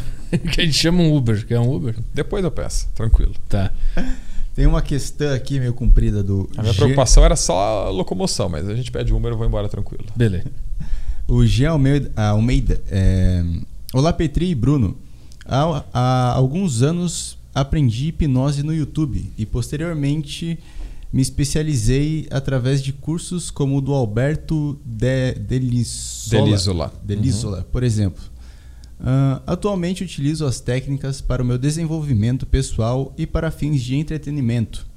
Uh, com o que a hipnose ensina sobre comportamento, consegui superar timidez, melhorar minha autoconfiança e atualmente estou tá. controlando minha ansiedade. Minha pergunta para o Bruno é a seguinte: qual foi o maior impacto que a hipnose teve no seu desenvolvimento como ser humano? E qual a situação mais inusitada que já aconteceu durante uma sessão no seu consultório? Cara, que legal, que legal. Fico muito feliz é, em receber uma pergunta assim. Para mim foi autoconhecimento, disparado, disparado. Eu digo que hoje o sucesso de uma vida feliz e, e feliz é muito amplo, né? descarta tudo aquilo que for esotérico que para mim não, não cola muito. Mas assim, feliz é assim, feliz é realizado profissionalmente, fisicamente, é estar tá bem em todas as áreas da sua vida, né? Isso é prosperidade, não é só dinheiro. Então a, a, hipnoterapia ela me proporcionou isso. Ela me proporcionou entender que eu tinha limitações que a minha própria mente criava. E ela me deu ferramentas para meter o pé nisso, entende? Derrubar essas limitações, esses bloqueios. Então, assim, disparado foi uma das coisas que, que assim, mudou a minha vida. Tem o Bruno antes, o Bruno que muitas vezes era arrogante, que era prepotente, o Bruno que não conseguia ter uma conversa com muitas pessoas na mesa porque tinha uma necessidade absurda de falar alto para chamar a atenção, porque lá no fundo era um garotinho que sentia falta, que uhum. se sentiu muitas vezes abandonado, rejeitado e falava alto na frente de todo mundo e cortava todo mundo da mesa o tempo inteiro para que as pessoas olhassem para ele como se ele fosse o centro das atenções. E hoje é uma pessoa que tem muito mais empatia e o autoconhecimento é legal que ela te proporciona empatia pelo próximo. Quanto mais eu me conheço, mais eu entendo que você também é humano, você também teve uma jornada. Por isso que hoje Sim. você pode querer me machucar. Entende? Então a empatia, assim, é fundamental. E o autoconhecimento é disparado. Qual era outra pergunta? O caso mais inusitado, situação mais inusitada que já aconteceu durante uma sessão no consultório. Cara, eu atendi um cara uma vez que ele foi um caso bem interessante assim. Ele tinha uma agressividade muito grande. Desde criança, assim, ele teve um história. A mãe dele tinha um problema de visão.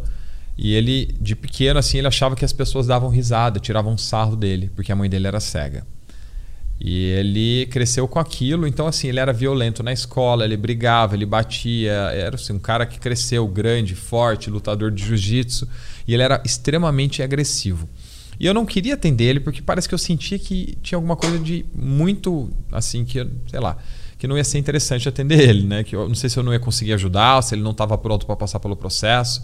E esse cara, ele ele entrou em contato comigo me dizendo assim: Bruno, eu tô perdido, cara. Eu não sei quem eu sou, eu não sei o que eu faço da minha vida. Parece que eu olho no espelho e não me reconheço. E tem até um, um problema psicológico, né? Que eu vou lembrar já já o é, nome dele. Dissociação, não é. Quando o cara não se reconhece, né? É. Eu, eu, puta, é uma dissociação, uma coisa assim, dissociação person, de personalidade. Despersonalização. Des... Ó, foi, é. tava perto ali. Isso, boa. Então, aí, assim, na época eu tava aprendendo um pouquinho mais sobre isso daí, eu tava estudando. E eu falei, cara, o cara tá mal. Ele falou, Bruno, me ajuda, pelo amor de Deus. Eu falei, cara, beleza. Chegou num processo terapêutico, a gente precisa trazer emoção. Ele deu um trabalho danado para trazer emoção. Aí chegou um momento que eu consegui trazer a raiva dele, que é o que mais estava afetando a vida dele. Teve um momento que eu consegui. Ah, achei que... Não, tá não, vou, tô tirando do, do, do microfone. ok, teve um momento que eu consegui é, trazer a raiva dele. Aí, cara, na hora que você sente a emoção, você pode pôr ela para fora. Não importa se você tem vontade de xingar, não importa se você tem vontade de gritar, não importa se você tem vontade de bater. A gente até traz algumas coisas, uma almofada, um aparador para você bater porque se tem uma emoção latente, ela precisa ser posta para fora. E coloca para fora, é bom, vai te fazer bem, vai te trazer um alívio. E esse cara começou a bater nessa almofada, bater nessa almofada, e eu apertava o, o braço dele assim, falava: "Põe essa emoção para fora, põe essa emoção para fora". E assim, eu acompanho a pessoa, né? Tipo, se o cara tá falando mais alto, eu falo alto: "Põe essa emoção para fora. Isso tá acabando com a tua vida. Isso tá te inibindo, isso tá te impedindo de ser feliz". Chegou uma hora ele parou assim, de olho fechado, olhando de olho fechado, virado para baixo. Ele ele virou a cabeça assim, sem olhar para mim e falou: Você tá bravo comigo? Eu falei: Claro que não. Por quê? Não, porque se você tivesse, eu já ia acabar com isso aqui agora. Caralho, o cara é lutador de jiu-jitsu falou isso. Eu falei, pronto. Falei, não, meu querido, que isso, tá tranquilo, a gente é amigo, eu tô aqui para te ajudar. Que isso, botei a mão nas costas dele, fica tranquilo. Faz parte do processo, eu só queria te ajudar, trazer emoção. Ele, ah, bom. Cara, eu achei que eu fosse apanhar ali. Cara, o cara na defensiva. Eu achei muito. que eu fosse apanhar. De verdade. Na hora que eu comecei a trazer a emoção do cara, ele achou que eu tava me exaltando com ele. Na verdade, faz parte do processo. A gente. Se o cara começa. Eu assim, eu não vou falar, traz essa emoção. Uhum. Não, traz essa emoção, cara. Isso tá acabando com a tua vida. Ele achou que eu tava bravo com ele e falou: Você tá puto comigo? Não, porque se você tivesse, eu já ia resolver isso com você agora. Imagina se ele não pergunta. E só sai na mão já, direto. Eu tomo uma cotovelada, nem sei de onde veio o cara pôr em mim e me dar um armlock ali já, né? Um mata-leão, pronto. Se eu acordo depois, né? Imagina. Isso foi uma das cenas que eu falei, caramba, eu fiquei muito preocupado. Eu falei, podia ter acontecido uma situação que eu perdesse o controle ali, apanhar, e eu não ia saber por que nem de onde veio. Mas Ainda bem foi- que ele teve um pingo de consciência e me perguntou. E- mas aí ele ficou, continuou normal e. Foi uma terapia muito difícil, assim, foi uma das terapias mais difíceis que eu tive. Ele não tava. Porque assim, a única coisa que você precisa fazer é seguir instruções. Ele não tava seguindo as instruções. E eu fiquei o tempo inteiro. Se você não seguir, eu vou parar o seu processo. Se você não seguir, eu vou parar o seu processo. Chegou num ponto, eu falei, cara, cansei. Foram quase quatro horas com ele. Ah, e Aí ele, não tentou de novo. Não fiz mais. outra sessão com ele. Eu nem recebi dele. Ah. Eu falei, ele, não, vou te pagar. Eu falei, não quero. Eu falei, você vai para tua casa. Ele morava em outra cidade. Vai para tua casa, pensa, vê melhor se você vai estar mais disposto. Por quê? Porque eu vou receber dessa pessoa desse jeito. É um cara que, assim, ele tá descontrolado emocionalmente. Ele vai querer arrumar um problema depois. Ele vai querer entrar com advogado e não sei o quê, porque ele vai falar. Eu falei, cara, eu prefiro tá tudo bem, da forma como tá, do jeito como foi, vai para tua casa, vida que segue. Eu não recebi dele, por mais que ele quisesse pagar, para evitar um problema posterior. né? Caralho, que situação. É, essa situação foi tensa. Eu realmente achei que eu fosse apanhar. Imagina os irmãos Grace É. fazendo lá. Vai, tira essa emoção. Eu, O que, que é? Já tá com problema, a gente sai na mão facinho aqui. Ah. O que mais que tem aí de questão? É, o Gustavo Lima aqui. É, fazer O hipnoterapia. Cantor? Grande fã aqui do, do Aderiva. É, fazer hipno- hipnoterapia online é tão efetivo quanto fazer pessoalmente? Outra pergunta. Tem uns vídeos no YouTube de fazer hipnose enquanto dorme. Isso funciona? Legal. Eu não sei se eu entendi muito bem a segunda pergunta, mas a gente já vai falar sobre ela. O processo inteiro consiste apenas em seguir instruções. Se você é capaz de seguir instruções de forma presencial, aqui do meu lado, você é capaz de seguir instruções através da telinha, online, da mesma forma. Mas de 80% das pessoas que eu atendo hoje são online. Eu atendo o Brasil inteiro e fora do Brasil. Normal, de boa. Tranquilo. Atendo gente dos Estados Unidos, Canadá, Austrália, Dublin, etc. A outra pergunta ele falou que existe a hipnose enquanto dorme. E se, e se isso funciona? Entendi.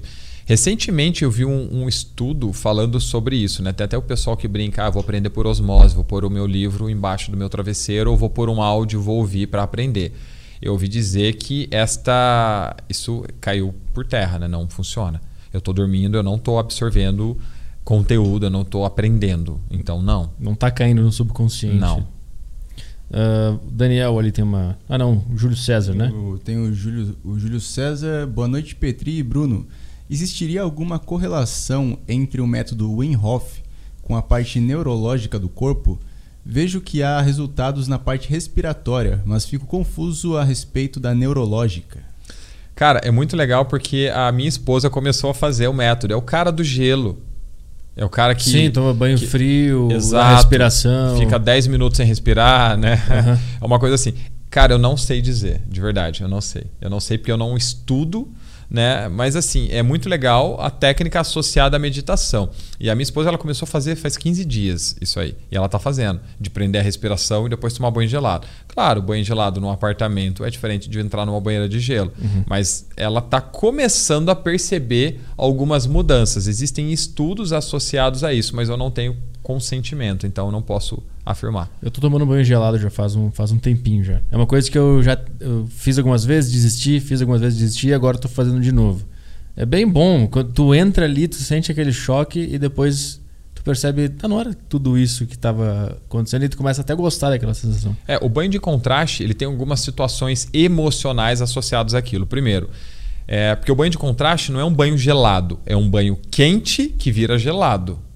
Ah, O contraste é, você começa com água quente, fecha o chuveiro, liga água gelada. É muito mais difícil do que já começar com água gelada. Sim. Por quê? Qual que é o fator emocional? Sair da zona de conforto. Cara, você tá ali naquele banho gostoso, quentinho, aí você fecha. Agora eu vou entrar no banho gelado. Vixe. Tem o fator emocional de fechar o quente, abrir o gelado, saber que você vai ficar sem ar naquele momento, que vai dar aquele desespero, aquela vontade de correr dali. Então, dizem que se você faz isso, se você começa o seu dia desta forma, você tem uma tendência a continuar mantendo aquele mesmo padrão durante o seu dia, durante as atividades do dia. Por exemplo, se eu saio da minha zona de conforto ali, então eu vou fazer isso no meu trabalho, eu vou fazer isso no meu, na minha rotina. Se surgir alguma coisa diferente, eu vou me desafiar de uma forma diferente. Então é como se fosse um gatilho para coisas posteriores, né? Para ligar o chuveiro, eu fico ali alguns minutos batalhando. Eu fico com a mão no negócio e fico pensando, dou uns, ah, vamos lá, vamos lá. Ah, caralho. Aí eu não sei qual é o, o sei lá, a chave que vira que a minha mão faz e eu, eu, eu aguento. Mas até eu conseguir tomar a decisão de abrir ali o chuveiro é uma quase que uma terapia ali. Eu vou vasculhando é. a minha mente até achar onde é que está essa vontade, esse poder de decisão de me colocar no desconforto. É, é, bem, bem legal. Aí tem gente que diz sobre água fria, né? Água gelada, porque ela te coloca num estado de alerta. Porque quando você toma aquela ducha, você faz. Cara, como se alguma coisa de ruim tivesse te acontecendo. Então você liga o uhum. sensor do alerta. Então você começa o dia mais atento, dizem, né? Você começa o dia mais perceptivo em relação às coisas que estão acontecendo ao seu redor, por consequência mais focado, mais concentrado, e que te liga a chave do alerta, né? Ah, eu lembro que lá, no, lá em Porto Alegre no inverno era muito frio. Agora faz duas semanas de inverno e já passa, mas quando eu estudava lá 2006, 2007 na escola, era um inverno grande e era bem frio. E alguma, sei lá, uma certa vez lá queimou o sistema de gás do chuveiro e eu tive que tomar banho gelado por algum tempo. Eu lembro que uh, eu, eu ia para eu tomava banho quente, ia para a escola e du, eu dormia de tarde. Normal, essa é a minha rotina. Eu ia para a escola, banho quente de manhã, ia para a escola, voltava, almoçava e dormia de tarde. Quando eu comecei a tomar banho frio, eu não tinha mais sono de tarde. Eu tomava banho frio para a escola, voltava e eu me sentia mais disposto, eu não sentia vontade de dormir. Eu lembro dessa experiência, assim, um banho gelado sem saber da tese antes. E agora estou tentando fazer isso de novo, mas eu sinto aquele soninho depois do almoço. Eu acho que a idade pegou. Vamos lá. A questão do Daniel aqui. Uh, boa noite. Estudo filosofia e hipnoterapia. Você tem alguma influência na sua formação com algo de filosofia? Não. Hum, beleza, tem mais a última. Aqui Next. o Rodrigo Esquentini. Boa noite, Petri e Bruno. Existe alguma idade mínima para fazer tratamento de hipnoterapia? E tem algum momento que é considerado melhor? Uh, como num momento de trocas de vida, novo emprego ou entrando numa faculdade? Cara, eu acho que cada pessoa tem o seu momento, né? Não tem um momento ideal. Eu digo se eu tivesse a oportunidade de ter feito o que eu fiz quando eu era criança, a minha vida teria sido diferente. Mas a gente não pode se, ficar se vitimizando pelas coisas. E eu acho que cada um tem o seu momento, cada um tem o seu processo. Eu já tive pessoas que eu fiz a sessão de orientação e a pessoa fez a terapia comigo um ano e meio depois. Uhum. Por quê? Porque ela não estava pronta, ela não estava no momento. Ela teve uma curiosidade, eu esclareci todas as dúvidas que ela tinha, mas no final das contas eu falei: eu acho que você não está pronto para o processo, você pode pensar mais. Ela, ah, realmente faz sentido. Beleza, um ano e meio depois ela voltou, Bruno está me incomodando mesmo, eu quero resolver aquilo. Aí ela fez o processo terapêutico. Então não tem momento ideal. Eu acho que a partir do momento que você percebe que tem algo te incomodando, só que para isso você precisa ter consciência em olhar para dentro, né? lembrando que o que você faz interfere no meio em que você se encontra. O seu problema não diz respeito só a você. Né? Se você é uma pessoa esquentada, agressiva, isso vai acabar impactando pessoas ao seu redor. Seu amigo, sua namorada, sua família, sua mãe, seu cachorro tomou uma bicuda, nem sabe por quê, nem de onde veio. Né? Então, Sim. tudo tem um motivo. Então, a partir do momento que você percebe que você está agindo de formas que fazem mal para você e para as pessoas ao seu redor, eu acho que é interessante olhar para dentro. Cara, eu vou fazer isso aí. Tá dando uma puta vontade de fazer isso aí. Porque eu tô com. Tenho um problema faz tempo. Eu tô na terapia e tal. Você não... preparar o aparador, velho. Eu não. Como assim? Ah, tá. Eu só, eu só não luto jiu-jitsu, então tá tranquilo. Fica tranquilo. É uma abração do cara, né? não, mas não sei brigar. Eu sou, sou, uma, sou uma flor. Tem super chatos? Tem, tem super chatos, mas os, é super pouco. chatos de hoje estão legais aqui. Tá. O Henrique mandou uma contribuição aqui, mandou o super chat, mandou cincão aqui, pequena contribuição aí pro programa, valeu. Boa. O Rafa mandou o cincão do Magnum também. Ah, boa. Super chatos são haters? Não, super chatos é como a gente chama as pessoas que mandam pergunta no YouTube. Ah, é só, é só pra implicar com eles, mas a gente fica implicando com os caras do YouTube. e o John, ele mandou aqui: sou imune à hipnose, tenho a fantasia. Não imagino. Como assim? A fantasia, tipo, ele não tem a fantasia. Não, é, não tem fantasia. que ele não consegue. É. Mas isso é uma crença que ele deve ter botado, né? Cara, eu não conheço. Eu já ouvi dizer sobre a fantasia, mas eu não conheço, nunca tive a oportunidade de atender ou falar com uma pessoa, né? Que é uma pessoa que não consegue imaginar. Porque a imaginação é uma coisa fisiológica e natural. Se você fala para uma pessoa não imaginar algo, por consequência ela imagina. Sim. Então, por exemplo, não imagine um elefante cor-de-rosa. A primeira coisa que vem na tua mente pode não ser um elefante, mas uma coisa rosa aparece. Uhum. Então você faz isso por consequência. Uma pessoa que não imagina, ela não tem, ela não consegue fazer projetos para o futuro, né? Eu não sei o que eu vou almoçar amanhã. Ah, o que, que você acha da gente fazer, sei lá, tomar uma cerveja amanhã? Porra, eu tô imaginando isso. Sim. Para mim não faz sentido. Inclusive, ele, imag- ele fantasiou quando ele pensou em mandar pergunta, né? É, se eu tô pensando em mandar uma pergunta, porque assim, Escreveu isso. É. Fingir. Como é que descreveu isso, cara? Esse trão fantasia. fingir, mentir, imaginar é a mesma coisa. Pra mente. É a Aham. mesma coisa. Ah, eu vou fingir que eu pego essa tampa. Eu vou imaginar que eu pego essa tampa. Eu estou mentindo que vou pegar a É a mesma coisa pra minha mente. A mente não sabe a diferença. É o mesmo estímulo. É a mesma coisa. Entendi. Tanto que, por, isso que, por que, que esse negócio que a mente não sabe a diferença entre real e imaginário, isso é científico, não é o Bruno que diz, tá?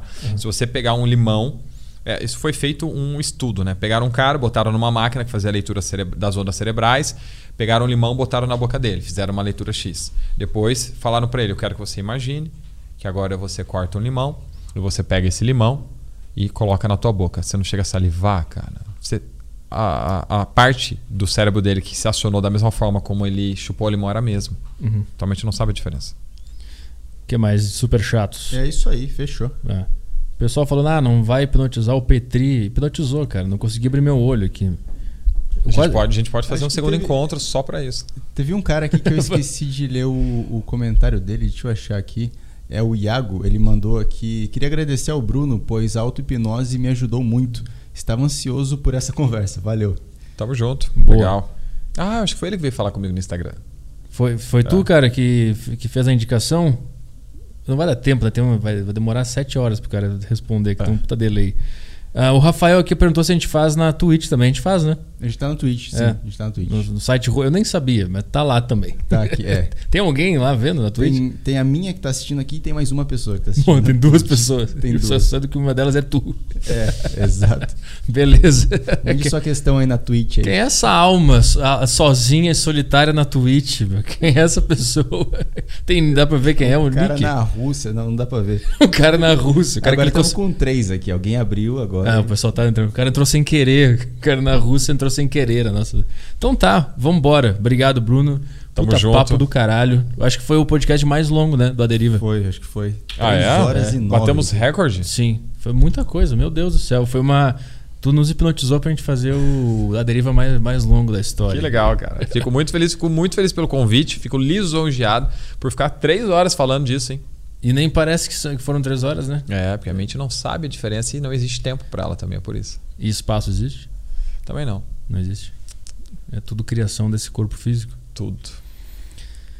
Agora os caras começam a mandar Começaram a mandar superchat. É o clássico. Vamos É. terminar o programa e os caras mandam superchat. Puta que pariu. Estão mandando perguntas? Estão É. mandando. Ah, na hora do tchau? É, dá pra fazer hipnose com uma pessoa autista? Não. Qual é mais eficaz, a hipnoterapia ou a TCC para ansiedade e depressão? Cara, depende, cada pessoa se adapta com um método diferente. Eu não digo que a hipnoterapia é lei e vai resolver o problema de todo mundo da mesma forma como o TCC também não resolve. Boa. Então tá, vambora. Valeu, Caio. Isso aí. Amanhã estamos aí novamente na deriva. Valeu, Bruno. Tamo É junto. aí. Valeu. Tchau, tchau, pessoal. Amanhã quem? É o Márcio Balas. Isso aí. Foda, clown, improviso, É. barbicha. Não, barbichas? Barbichas? É, ensinou os caras, né? Ah, boa, é isso aí. Tá acima dos barbichos. É. Ele é o profeta dos barbichas. Exato. sem barba. Profeta sem barba. Tá, tchau, vambora. Abraço, valeu.